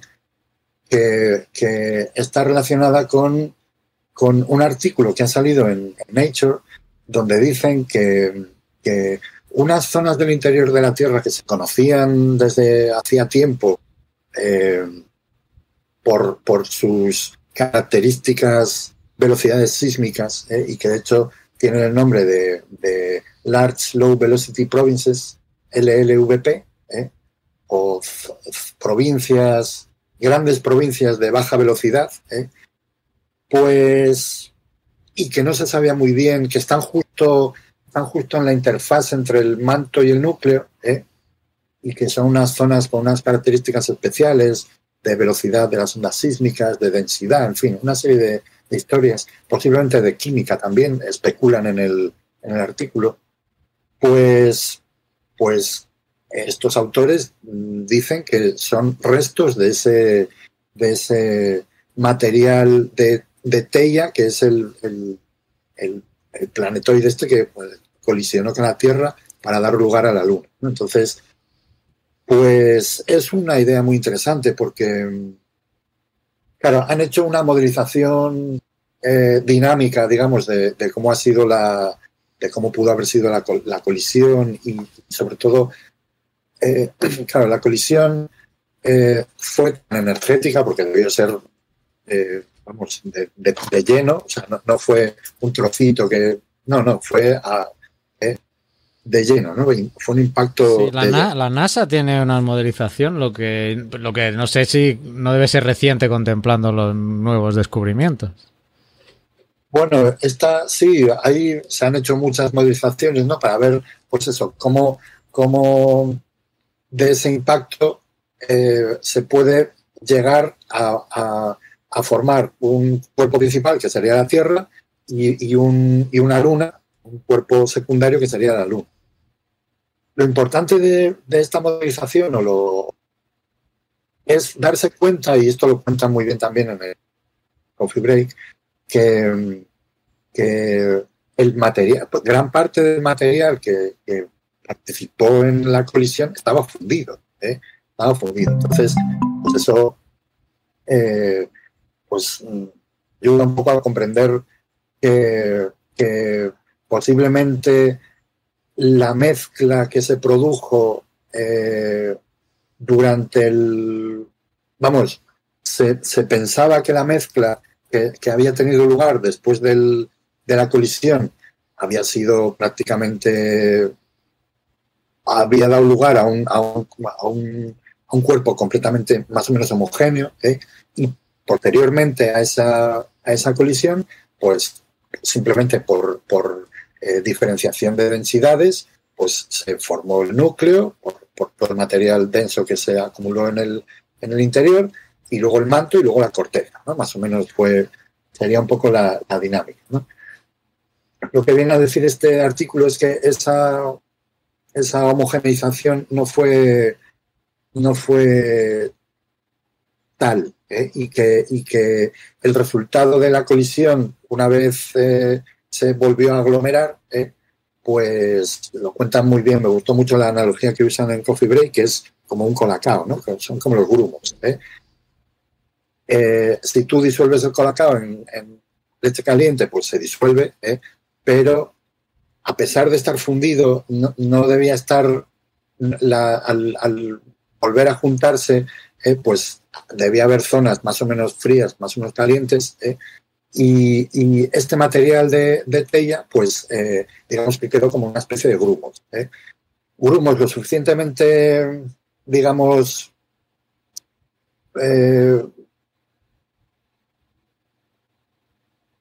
diferentes, eh, por decirlo de alguna manera, que, que, a pesar de las corrientes de convección que se han, da, que han tenido lugar desde, el, desde aquel momento, o sea, 4.500 millones de años más, eh, pues esas corrientes de convección no han sido capaces de, de llegar a homogeneizar este, este material, ¿no?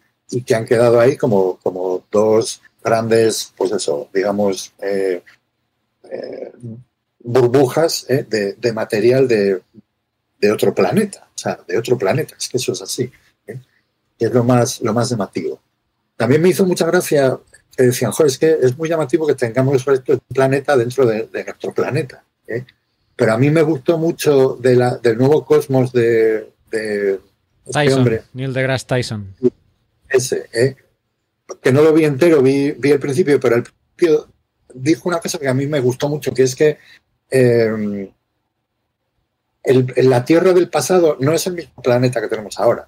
Tectónica de placas, por la evolución, por todo. Entonces, no es, no es solamente que tener un planeta diferente dentro, es que eh, es tener un planeta diferente en cada momento. O sea, la Tierra es, es así de, espectacular, ¿no? Que, que, no solamente alberga a otro planeta, sino que ella misma, al haber pasado por diferentes fases, se puede incluso considerar como un planeta diferente al que, al que es ahora, ¿no? que es, lo, más, lo más llamativo. Eh, una de las cosas que hablan en el artículo y que comentan también en Coffee Break es, es algo mm, que es muy curioso. Son los, los eh, un tipo de rocas que nosotros llamamos de tipo OIB, ¿eh? magmatismo de tipo OIB, ¿eh? que es Ocean Island Basalt. Son basaltos de islas oceánicas. ¿vale? Entonces, digamos que, cuando nosotros Mm, pensamos en el manto, ¿eh? en, eso que hay ahí abajo, ¿eh? pues lo más sencillo para nosotros es decir, es homogéneo. ¿eh? Es homogéneo y entonces hay un manto, digamos, un manto, digamos, prístino, original, que viene, que es el mismo manto que se puede encontrar en otros cuerpos planetarios y que viene eh, ejemplificado por, los meteoritos de tipo condritas, ¿eh?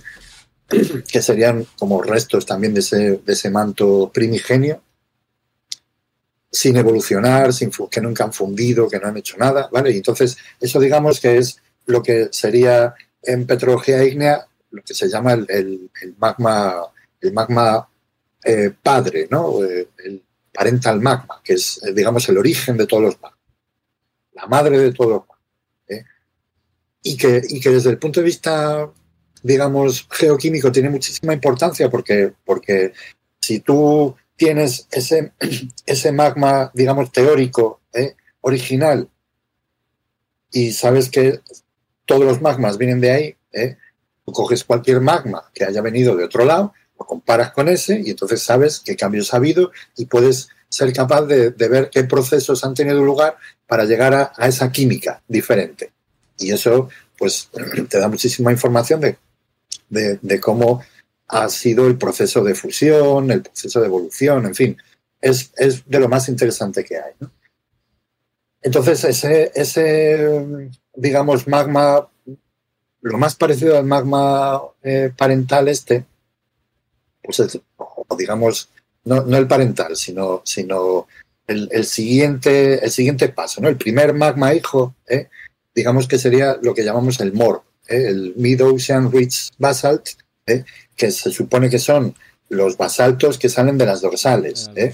Digamos que son, sí, de las dorsales, ¿no? que, lo que llamamos el MOR, pues es, es, digamos, el, el, primer fundido de ese magma aparente. ¿vale? Entonces, ese sería nuestro segundo escalón. ¿vale? Claro, eso pues es fusión del, man, del manto. ¿vale? donde hay, resulta que hay otros lugares oceánica, ¿eh?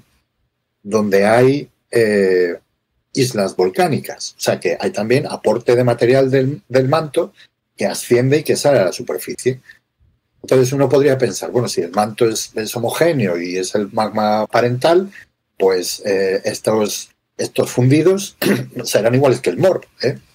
Bueno, pues resulta que no, que son diferentes y tiene unas características químicas extrañas, además, porque no, no dices, joder, están metidos ahí de la corteza oceánica sin ningún tipo de influencia, en principio, continental, porque están lejos del continente, y sin embargo tienen algunas características químicas que son, que son un poco raras, ¿no? Y entonces, eh, lo que dicen en el artículo este, o sea, todo este rollo venía porque ellos dicen que, que posiblemente esas características raras de, los OIBs, ¿eh?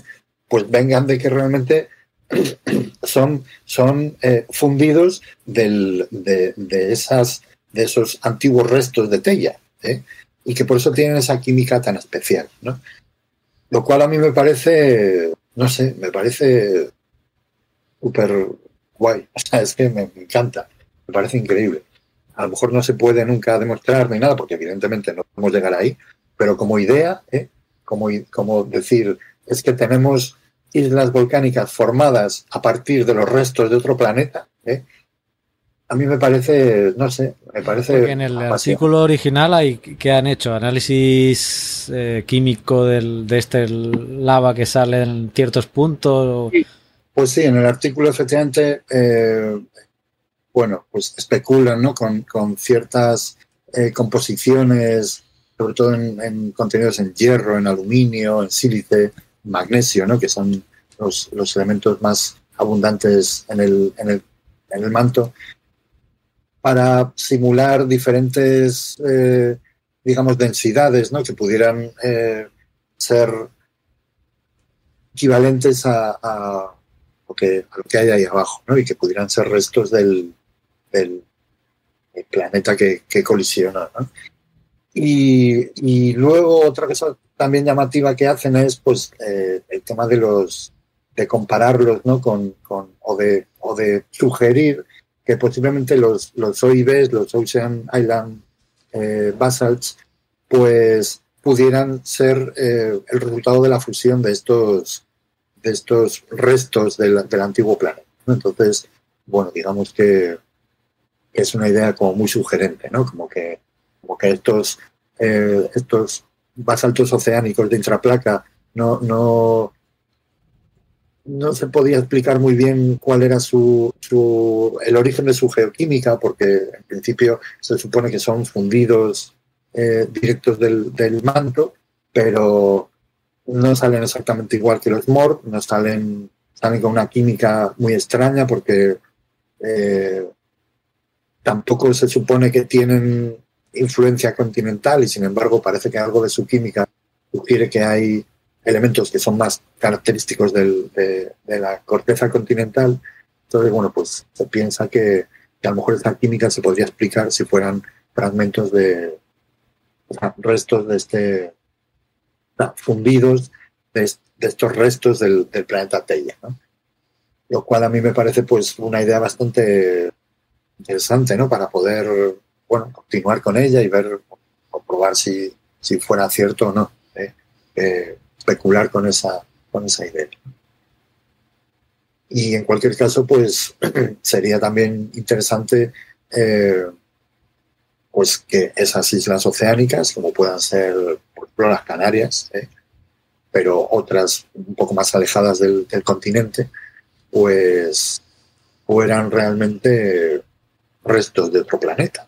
Eso sería como muy, muy llamativo. Y pues, poco más. Además, sí. lo, lo, curioso es que de la misma composición, o vamos, composiciones del mismo grupo que, que del impacto del meteorito de los dinosaurios, pues también era condrita, así que. Claro, sí, a ver, si, si ese eh, es, de los, es de los de los tipos de meteoritos más comunes, yo creo, las condritas. O sea, son, son, hay también meteoritos metálicos que se supone que se asimilan a lo que pudiera ser antiguos núcleos de, o núcleos de, de planetas ya diferenciados, pero desde luego eh, volumétricamente eh, va mucho más el manto que el, el, el núcleo, entonces son más, son más abundantes. Pues sí, muy interesante. Una noticia que hace, como digo, dos meses que ya había aparecido en muchos medios generalistas por lo llamativo, ¿no? Que también, eh, pues, uh, es el tema y que ha suscitado mucha, muchos titulares tipo clickbait también. Pero muy interesante, eh, la verdad, y, y, explicado por Pedro, pues todavía más entendible. Yo lo comenté en algún Twitch que hice muy, muy por encima, porque cuando hago los Twitch no me preparo ninguna noticia, voy abriendo sobre la marcha y ya lo mencioné. Digo, esta la vamos a apartar para, para que Pedro nos la cuente mejor en el, en el mensual. Así que... Además, como, ha, como ha dicho Pedro, lo, lo, bueno sería mezclarlo también con la explicación de, de Coffee Break, que es más física, más de, de la modelización y todo eso, con la sí. suya que es más geoquímica, entonces te coges la, la visión completa de, del evento. Sí. ¿Qué programa sí, dijiste? Ellos... Así lo pondré en, la, en, las notas del programa sí. para enlazar al Coffee Break que hablaron de esto es, también. Es el episodio 437, eh, la cara B. Parece que hacen cara A y cara B. Sí, porque una cara B es porque una emite por radio una hora. Vale. Sí, se separa, se separa en dos. La primera hora porque van directamente a radio y luego ya la siguiente la, la separan para tenerlo en otro podcast. Es que Mario pues, ya, ya, es fichaje, creo, ya de Coffee Break también. No, fichaje no, me, invit me invitaron en, justo en ese programa, en, en, ese, en, ese, mismo programa, en la cara A, salgo yo dando la lata con, con el impacto de, del meteorito de los dinosaurios y, y, las modelizaciones que se han hecho de, de, las partículas de sílice en la atmósfera. Pues mira, doble motivo para escuchar este, este programa de, de Coffee Break. Sin problema. Entonces, Mario, cuando quieras, no sé cuál de las noticias que tenías nos quieres comentar. Pues para hacerlo un poco más variado, en vez de la de la del volcán, si quieres hablamos la de la de paleobotánica. Cicas.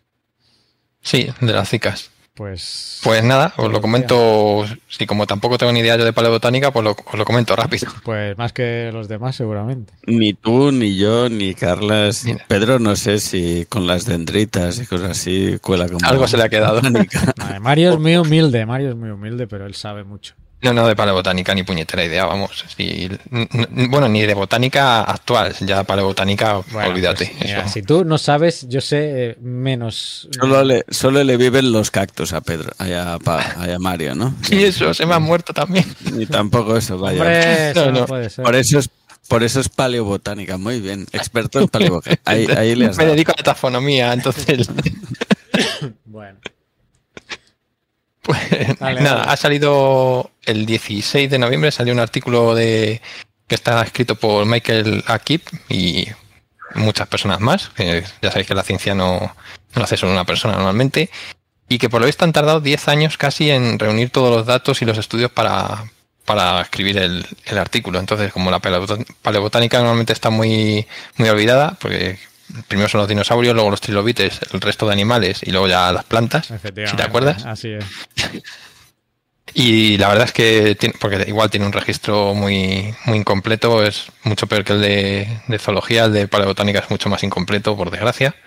Pero bueno, con los datos que han reunido esta gente, se han centrado sobre todo en, en las cicas, que son, para el que no lo conozca, son es un tipo de planta ahora ornamental que se utiliza muchísimo.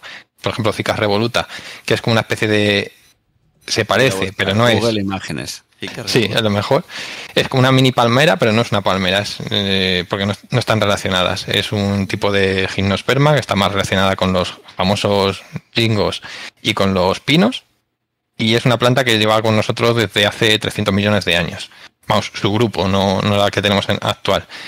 Porque da la casualidad de que las que tenemos actualmente, eh, las que han sobrevivido hasta, hasta nuestros días, tienen un, un metabolismo para fijar el nitrógeno atmosférico. No sé si los oyentes lo saben, que fijar nitrógeno de la atmósfera para que las plantas lo utilicen es complicadísimo porque el, el triple enlace del nitrógeno hace muy difícil que se pueda separar. Entonces necesitan una, una simbiosis especial con cianobacterias o con otros microorganismos en las raíces para fijar el lo- nitrógeno. Eso lo hacen también las alubias, una de estas Eh, plantas. ¿no? Las justo, justo, justo. Son las alubias y to- todas este Es tipo de plantas son especialistas. sabía más de lo que. ¿Ves? Y es que pare- como parece que no, él sí que es modesto. Está el año de nieves, año de bienes, que fija el nitrógeno, y luego las alubias que también lo hacen. Si, es co- ¿What? si no sabes eso, no puedes vivir en el campo. Me jodas, pues yo vivo en el campo y no sabía eso. Y no sabía Por eso estás como estás, Carlos. con cortes por el nitrógeno. Bueno, bueno, va. Sigue, sigue, va, sigue. que voy, Como ya muy veo bien. que voy a acabar mal. Como muy bien ha dicho Oscar, las, las alubias y todo ese grupo de, de plantas eh, tienen una simbiosis especial que por eso se plantan normalmente cuando tú tienes un terreno eh, inculto. Lo que haces es plantar esas plantas para que fijen el nitrógeno que se queda en- accesible para las siguientes plantas que plantes, lo, valga la redundancia, para que puedan absorber ese nitrógeno. Una cosa, si no, lo que tienes que hacer Es que no, Sí, me, lo estoy haciendo encima. Porque yo pensé que Oscar iba, a- cuando has dicho un terreno inculto, iba a decir algo. ibas pues a decir algo. Porque, y digo, pues que lea más libros. Digo, yo pensé que ibas a decir tú eso. No, yo estaba pensando que comiendo eh, alubias so- solucionaría mis niveles de culturales bajos, pero Digo, perdón que te he cortado, pero peor. Me, lo ten- me lo estaba haciendo encima y como Oscar veo que no ha reaccionado, digo, bueno, va. Me tiro a la no, no, he reaccionado por dentro, pero digo, no los, a veces me contengo y digo, no lo ¿Ah, sí? sé. ¿A veces te contienes? ¿En serio? Autocensura, ¿eh? esa es la peor. Vaya, prometo callar. Vaya, ya me callo. Sigue, sigue. Vale, pues lo que Pero decíamos, eso, esta- terrenos incultos es una palabra a destacar. ¿eh? Lo Sí, eso- ahí. Pues el, nitrógeno que hablábamos, atmosférico, cuando se queda fijado en el suelo es o a través de estas plantas y estos microorganismos, o lo tenemos que echar en forma de abono, porque es tan difícil que solo a través del proceso Haber-Bosch es la forma de fijar que tenemos ahora el nitrógeno para hacer abono. Bueno, esto es muy complicado energéticamente y muchas plantas a lo largo de, la historia de la evolución han encontrado mecanismos para asociarse a, este tipo de bacterias, estas cianobacterias y hacerlo. Y resulta que las, cicas, las actuales, las que sobreviven, pueden hacer esto, tienen una simbiosis con, las cianobacterias y todas lo hacen. Pero lo que se ha descubierto a través de los fósiles y, es que esto es buenísimo, mirando los isótopos de nitrógeno en las plantas, en las hojas, en el material foliar, de lo que nos queda de antaño y de los grupos actuales, pues claro, se ha visto que es a través de esa relación de, nitrógenos, porque ya sabéis que la vida suele tener afinidad por uno de los, isótopos más que por el otro. Entonces, a ver esa, esa relación, se ha visto que las antiguas cicas, las que no sobrevivieron, no fijaban nitrógeno. Entonces, porque las cicas, eh, aunque aparecieron hace 300 millones de años, durante después del Mesozoico, cuando finalizó el Mesozoico, digamos, entre el Mesozoico y, y durante el Cenozoico se extinguieron casi todos los grupos y solo han quedado las que han sobrevivido ahora. Es decir, aguantaron el, el KPG bastante bien, pero después, cuando empezaron a competir con, de verdad con la, con la gran expansión de las angiospermas, de las plantas con flores, pues encontraron que, que estaba mucho peor en la carrera. Sabes, ¿no? Que, que las plantas con flores salieron antes de lo que pensamos, ¿seguro? Sí, sí, sí. Ah, vale, vale. Porque Pero me no estaban tan... una noticia que aparecieron en el Mesozoico, entonces lo que acabas de decir no cuadra. ¿eh? Pero bueno, no, no, la, me estoy adelantando el futuro. las plantas con flores aparecieron ya, si no me equivoco, en el Jurásico.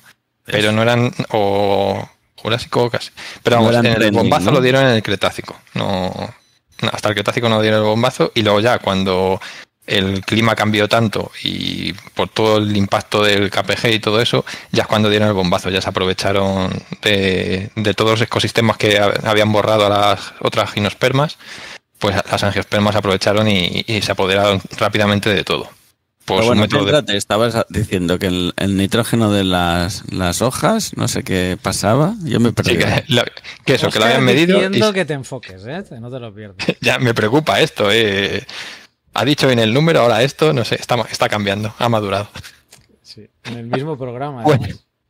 pues lo, importante era esto, que, había, que a través de estos estudios han, han sacado este grupo, su, el éxito de que hayan sobrevivido hasta ahora, que solo han sobrevivido porque es un grupo que se, circunscribe solo a, zonas tropicales o subtropicales. El resto del planeta es territorio para casi todo para las angiospermas, quitando las tundras, que como sabéis yo creo que es el, ecosistema más grande del planeta, o por lo menos el biotopo más, más grande del planeta, que son lo siguen dominando los pinos o las coníferas.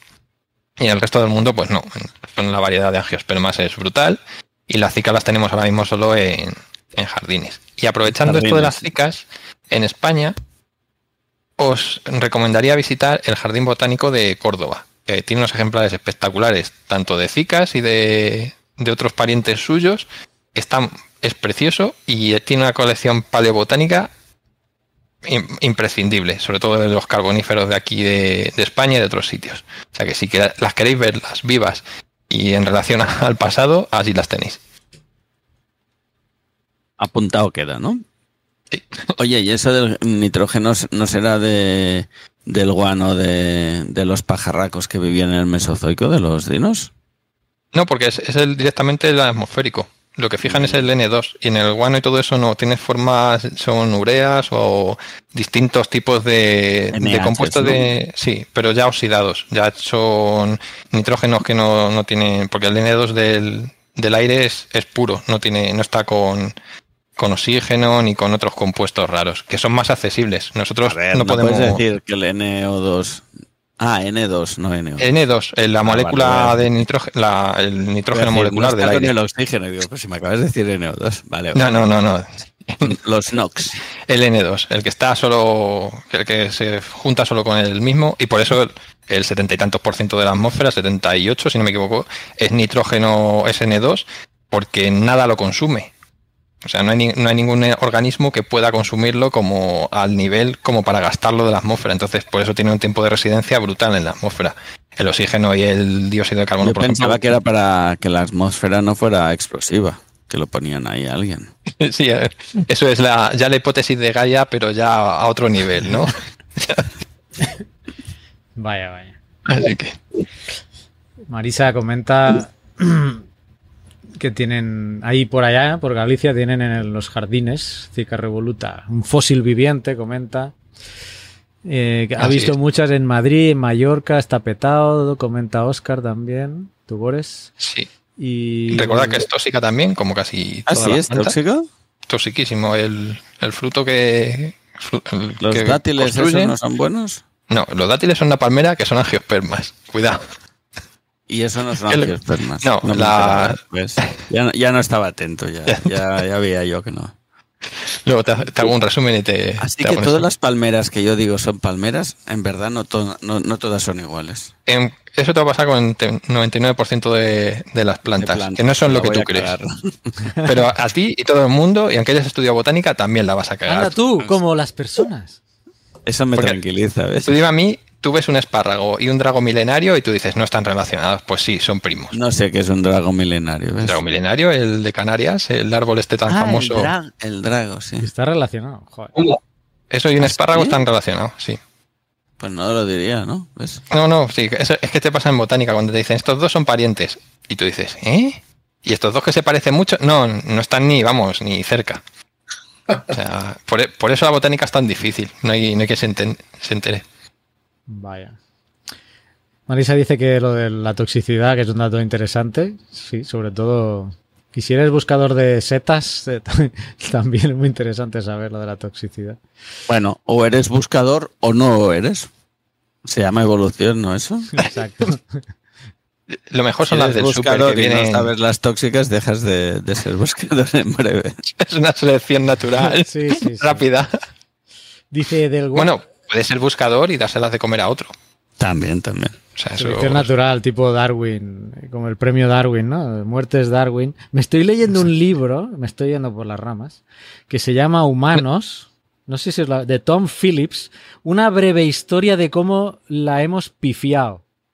O sea, tú, le, tú Tiene si, buen nombre. si tú lees este libro, dices, pero a ver, ¿cómo hemos podido durar tanto la humanidad? Porque te empieza a hablar de cagadas humanas, de, de- como civilización, ¿eh? de las guerras, de las batallas y bueno, está lleno de, de anécdotas de, Mira, de si, este si tipo. miras el, el mundo actual, puedes pensar Sí, exactamente. Pues, por eso Incluso también- más. Por eso también lo saca un no, poco. no hace falta ir a, a mucha literatura. Sí, pues, Oye, pues hablando de setas, aquí en Cataluña tenemos una expresión que a mí siempre me gusta mucho, que decimos que buscamos, eh, buscam el cel a sota els pins, que quiere decir buscamos el cielo bajo los pinos. El Ah. cielo como lugar maravilloso donde vivir, ¿eh? Porque bajo los pinos es donde nacen los los níscalos, ¿le robellones. decís vosotros? Sí, los robellones. los entonces, para, para nosotros eso es gloria, entonces los catalanes busquem el cel a sota els pins. Pero este, con las pocas lluvias, poco cel vamos a Sí, encontrar. este año no he visto ni uno. Mira que eso- yo soy de los que busca el cielo bajo los pinos y no... Y está mal el tema. Este, este verano estuve en Finlandia y vi más setas allí que, que las que he visto en, toda, en todo el otoño aquí. Ves. Vaya, haberte traído. Oye, muy- no sé si lo he dicho en algún podcast, pero muy recomendable ¿eh? la visita a Finlandia. Para Bueno, ver erosiones El país de los lagos, ¿no? El país de los lagos. Sí, les mu- llaman, ¿no? mucho lago. sí. Claro. Entonces habrá mucho mosquito también. Yo cuando fui no, pillé demasiados, ¿eh? pero sí. No sé. Finlandia. Habrá Imagino que es encontrar el nivel justo de temperatura, que empieza a hacer un poquito de frío y ya se vayan. Y que se vaya. Hombre, yo, Islandia, en algún, en algún futuro, mientras todavía me aguante de pie, tengo que ir, porque claro, como geólogo, Cuando, cuando vayas avisa que volveremos. como geólogo, La próxima geoquedada. no sé los demás. Oscar sé que ha estado, no, de- no sé los demás. Yo no he estado, pero quiero. Pedro no ha ido tampoco a Islandia. Yo tampoco. Lo- Yo lo que fui, me que- gustó mucho, pero al final te cansas que todo el rato es lava, ¿eh? Que... Bueno, lava solidificada, ¿eh? Pero que eso siempre lo digo cuando viajo con gente que no nos damos cuenta de la variabilidad que tenemos aquí en Cataluña y entiendo que en la península ibérica en general, que con pocos kilómetros cambia mucho el tipo de roca, que no es Sí. Nos, eso nos lo, no- nos lo destacaba un profesor que teníamos, el, Jo- el Joan Rosell, Russell. que decía, eh, en Estados Unidos tienes kil y Mario, ay, Mario, Pedro, tú que has estado por ahí, Sí, sí. y decía, tienen, para encontrar otro tipo de roca tienen que hacer unos cuantos kilómetros y vosotros tenéis la suerte que con 80 kilómetros habéis hecho un corte espectacular con todo el tipo de, de, de geología posible, ¿no? Por decirlo de una manera. Así que... ¿Te Y acuerdas en de la... tuve, tuve esa sensación ¿eh? de muy bonito, pero al tercer día ya decía, a ver cuándo aparece una sedimentaria por aquí o algo diferente. Ya, ya he visto las Pajoe Joe, ya estoy harto, no sé cómo decirlo, o las tipo A, no sé cómo se llaman. Sí, Yo es que soy muy malo para volcánicas, ¿eh? Estoy diciendo palabras así raras para, Al, al azar. para hacer ver que, que sé de qué hablo, pero ¿Te acuerdas Pero de la broma estaba que nos hacía en campo, Russell? La, Sí, la ¿no? primera, la del litofaga, Que ¿cómo ense- decía él? Ah, el litofaga, el litodomos, sí. Ah, esta es muy buena. Esta broma la, La- conté en un Twitch, creo. Así que cuentas, esta Las- Pedro, la- a Pedro a lo mejor le, le interesa para hacérselo a algún alumno. a sus alumnos, ¿no? Las. ¿Sabes los dátiles de mar que se comen las calizas y dejan un. Es como. Hacen como un tubo en la caliza. Pues las barrenas que hacen para hacer las carreteras. ¿Sabéis que se ve un. Se ve el sondeo, mini sondeo que hacen para poner el explosivo? Pues nos decía, mirad, ahí hay un litodomus, litofaga, y, no- y lo, y lo describía bien, no lo hacía en broma, sino decía, veis aquí se ve la disolución que ha hecho. el- exógena. Y, no- y todos, y todos nosotros copiando. Y claro. Litofaga, fotos, fotos, tal. El informe Igual de que campo cogía- le entregábamos eso. Luego, Cogía un- tachao, imbécil. Sí. no sé. Te decía de todo, luego se giraba y decía. Luego cogía un gres y empezaba a decir: Mirad, esto es un granito, aquí se ven el cuarzo, se ve no sé qué, y te iba describiendo un granito y estábamos ahí apuntando, pero decías. Pero esto no es un granito, lo decías así en voz vaca- baja, ¿no? De esto creo que no es el típico enterado de es un granito. Bueno, eso es lo más aventajados, ¿eh? Porque los demás nos. Sí, sí, todo el mundo calladito patata. y, y era un gres normal y corriente que. Qué bueno, sí, eso me lo, me lo voy a apuntar. Sí, lo Hombre, del- eso- lo del En la vida, si, si tú vas muy serio y dices una cosa y lo dices con seriedad, la gente en general te hace caso. Sí. Hombre, Sí, claro, como- profesor. si es el profesor, ¿cómo te vas a pensar? Pues ahí todos copiando y en el informe que, que hicimos al Sesgo final, de autoridad. ¿no? Ahí iba, Sesgo ahí iba con las fotos y todo. Ahí, venga, toma. Y si dices, esto cae seguro en el examen. Ah, bueno. Ya, ya es causas estragos. Pero mira, con la tontería yo me he acordado toda la vida, mira que soy poco de bichos sí. del litodomos litofaga, ¿eh? Es una buena técnica. para Yo todavía me acuerdo todavía también, o sea que... Y si nosotros dos nos acordamos de esa, vivien- de esa vivencia, yo creo que todos los que la sufrimos Sí. nos debemos Eso y el acordar. bulimus, que era un tipo de caracol que también me acuerdo. Sí, pero No ya sé claro, por qué, porque- luego, luego ya no era tan fácil que nos la colara, porque ya decía, a ver, a ver, tranqui, vamos a investigar un poco antes de poner esto en el informe porque puede ser que sea mentira. No, no, pero además se indignaba mucho ¿eh? cuando te colaba una de estas y todo el mundo lo escribía en, en la libreta. Se nos quedaba mirando al grupo y decía, ¿pero qué hacéis? ¿no? Y entonces te soltaba un, un sermón de, de gilipollas para arriba. ¿eh? Era como... Gilipollas para arriba, nosotros no él. ¿eh? Muy bien. Ah, se me Es había pasado una... pre- Yo No sé si iba a decir algo, pero tenía aquí una pregunta de Marisa que la veo ahora.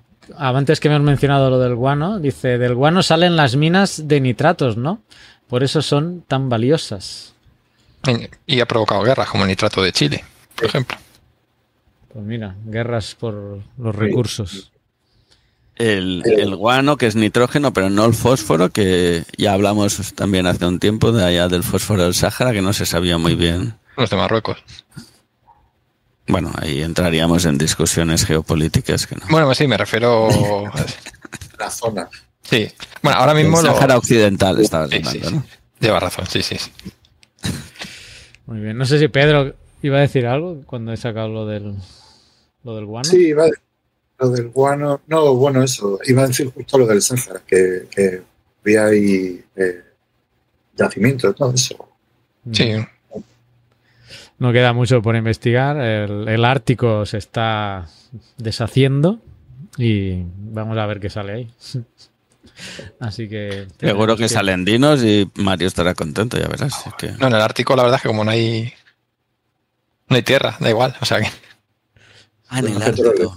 Estaba yo pensando en Antártico. Sí, ah, sí, no, la Antártida, no. sí, la, la Antártida famosa por, Sí, sí, por eso yo. yo- por los fósiles. Que se lo digan a Lovecraft, así que, que escribió hasta relatos por ello. Así que, Mira, mira, espera, a ver si lo encuentro rápido. pues mira, voy a aprovechar para, para enseñar libros para las recomendaciones de los geofrikis para estas navidades. Mira, mira. Ah, mira, no está mal. Mira, el de, El de francés, el de Buenísimo. francés eh, tiene muy buena pinta, ¿no? ¿Qué tal? sí, muy bueno. El de paleontología pop, lecciones desde el pasado, muy Este acaba- recomendable. Acaba de sacarlo, ¿no? Pa- Pasa Sí, un poco páginas para ver si tiene dibujitos o hay mucha Eh, no lo he mirado, pero creo que los, los pocos dibujos que tiene, porque es todo texto, yo creo que los ha hecho él. Sí, Sí. no, hombre, dibuja muy bien, ¿no? Dibuja muy bien y esto, esto que tenéis aquí.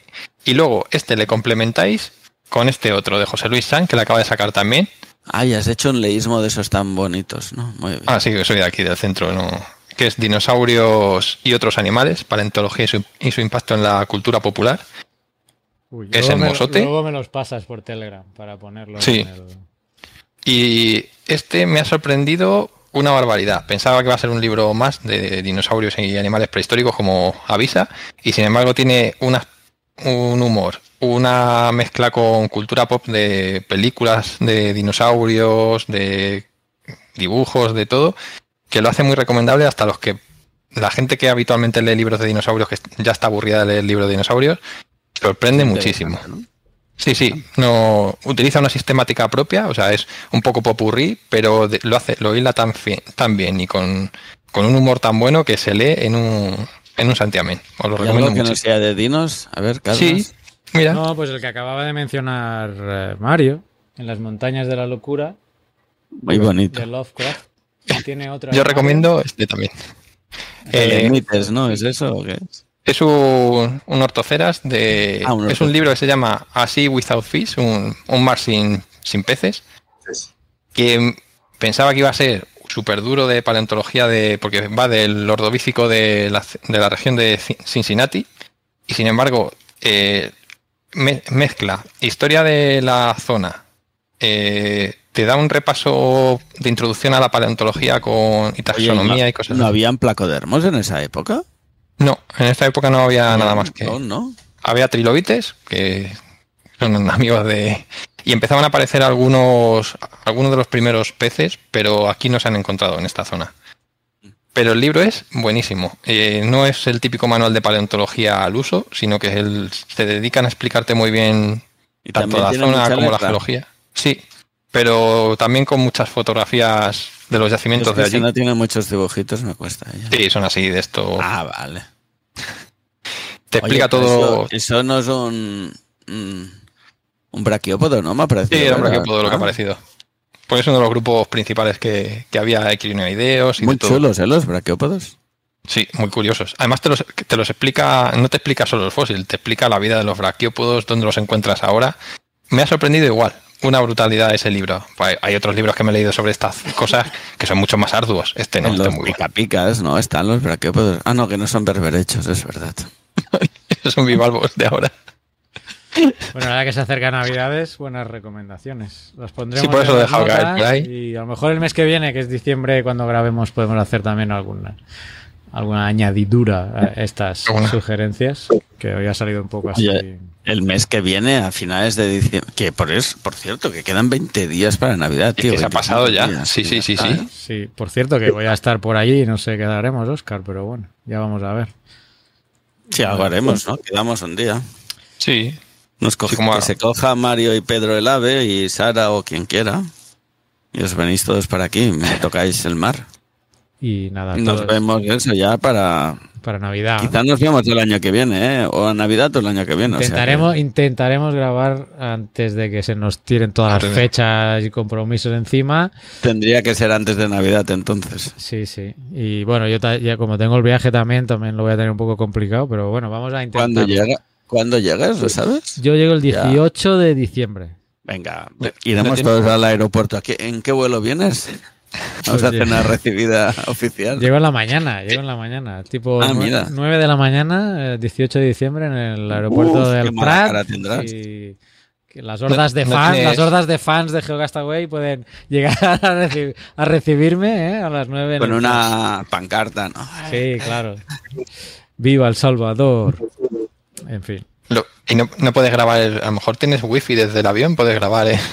Si ahora los aviones ya tienen wifi, ¿eh? Últimamente. Sí, en algunos sí. ser, pero hay en algunos hay que pagar, ¿eh? No viene incluido en el billete. Sí, normalmente hay que pagarse. Ah, te, vale, te hacen pagar en el, la televisión en el hospital, no te van a hacer pagar el wifi en un avión. ¿Y usan Starlink estas aerolíneas o qué? Starlink no, No, pero no. no sé, ut- utilizarán algún otro por satélite. Algún otro, pero Starlink no. Me, pero algún satélite serio. me lo habéis dicho muy convencidos de que no es Starlink. No, porque lo tenían ya antes de que estuviera. Sí, y porque el avión va. Ah, bueno, pero algún- a lo mejor el alguna- satélite Starlink corre mucho, no puede seguirlo. Pero alguna compañía. problemas a lo de- mejor- Ah, no. O sea que técnicamente no se puede. No es tiene- uno que va al mismo, a la misma velocidad que el avión. Claro, porque tendrías problema de, de lo que se llama el roaming, que antes lo, por ejemplo, ya pasaba hace años con los coches, que iban rápido y las células de telefonía móvil no podían seguir el. O el AVE. O el AVE, por ejemplo. Yo que soy usuario a veces del AVE, te lo puedo explicar eso que no. Curioso. Solo me funciona bien el internet. En el AVE cuando hay problemas o va- ah, vagas y estas cosas que va muy lento, entonces dices, hombre, pues sí que funciona el internet en el AVE. A 180 Pero kilómetros por hora sí puedo. Sí, cuando va a 200 y 120 por ahí, bien, pero cuando va a 200 no, no hay manera. ¿Veis? ¿Veis? Pues lo dicho, Geocastaway, el podcast de telecomunicaciones y geociencias, se despide por el mes de noviembre. Venga, ahora sí, corto. Gracias a todos. Envíanos tus comentarios, preguntas o sugerencias a geocastaway.gmail.com. Puedes escribirnos en nuestra web geocastaway.com. Búscanos en Facebook y en Twitter.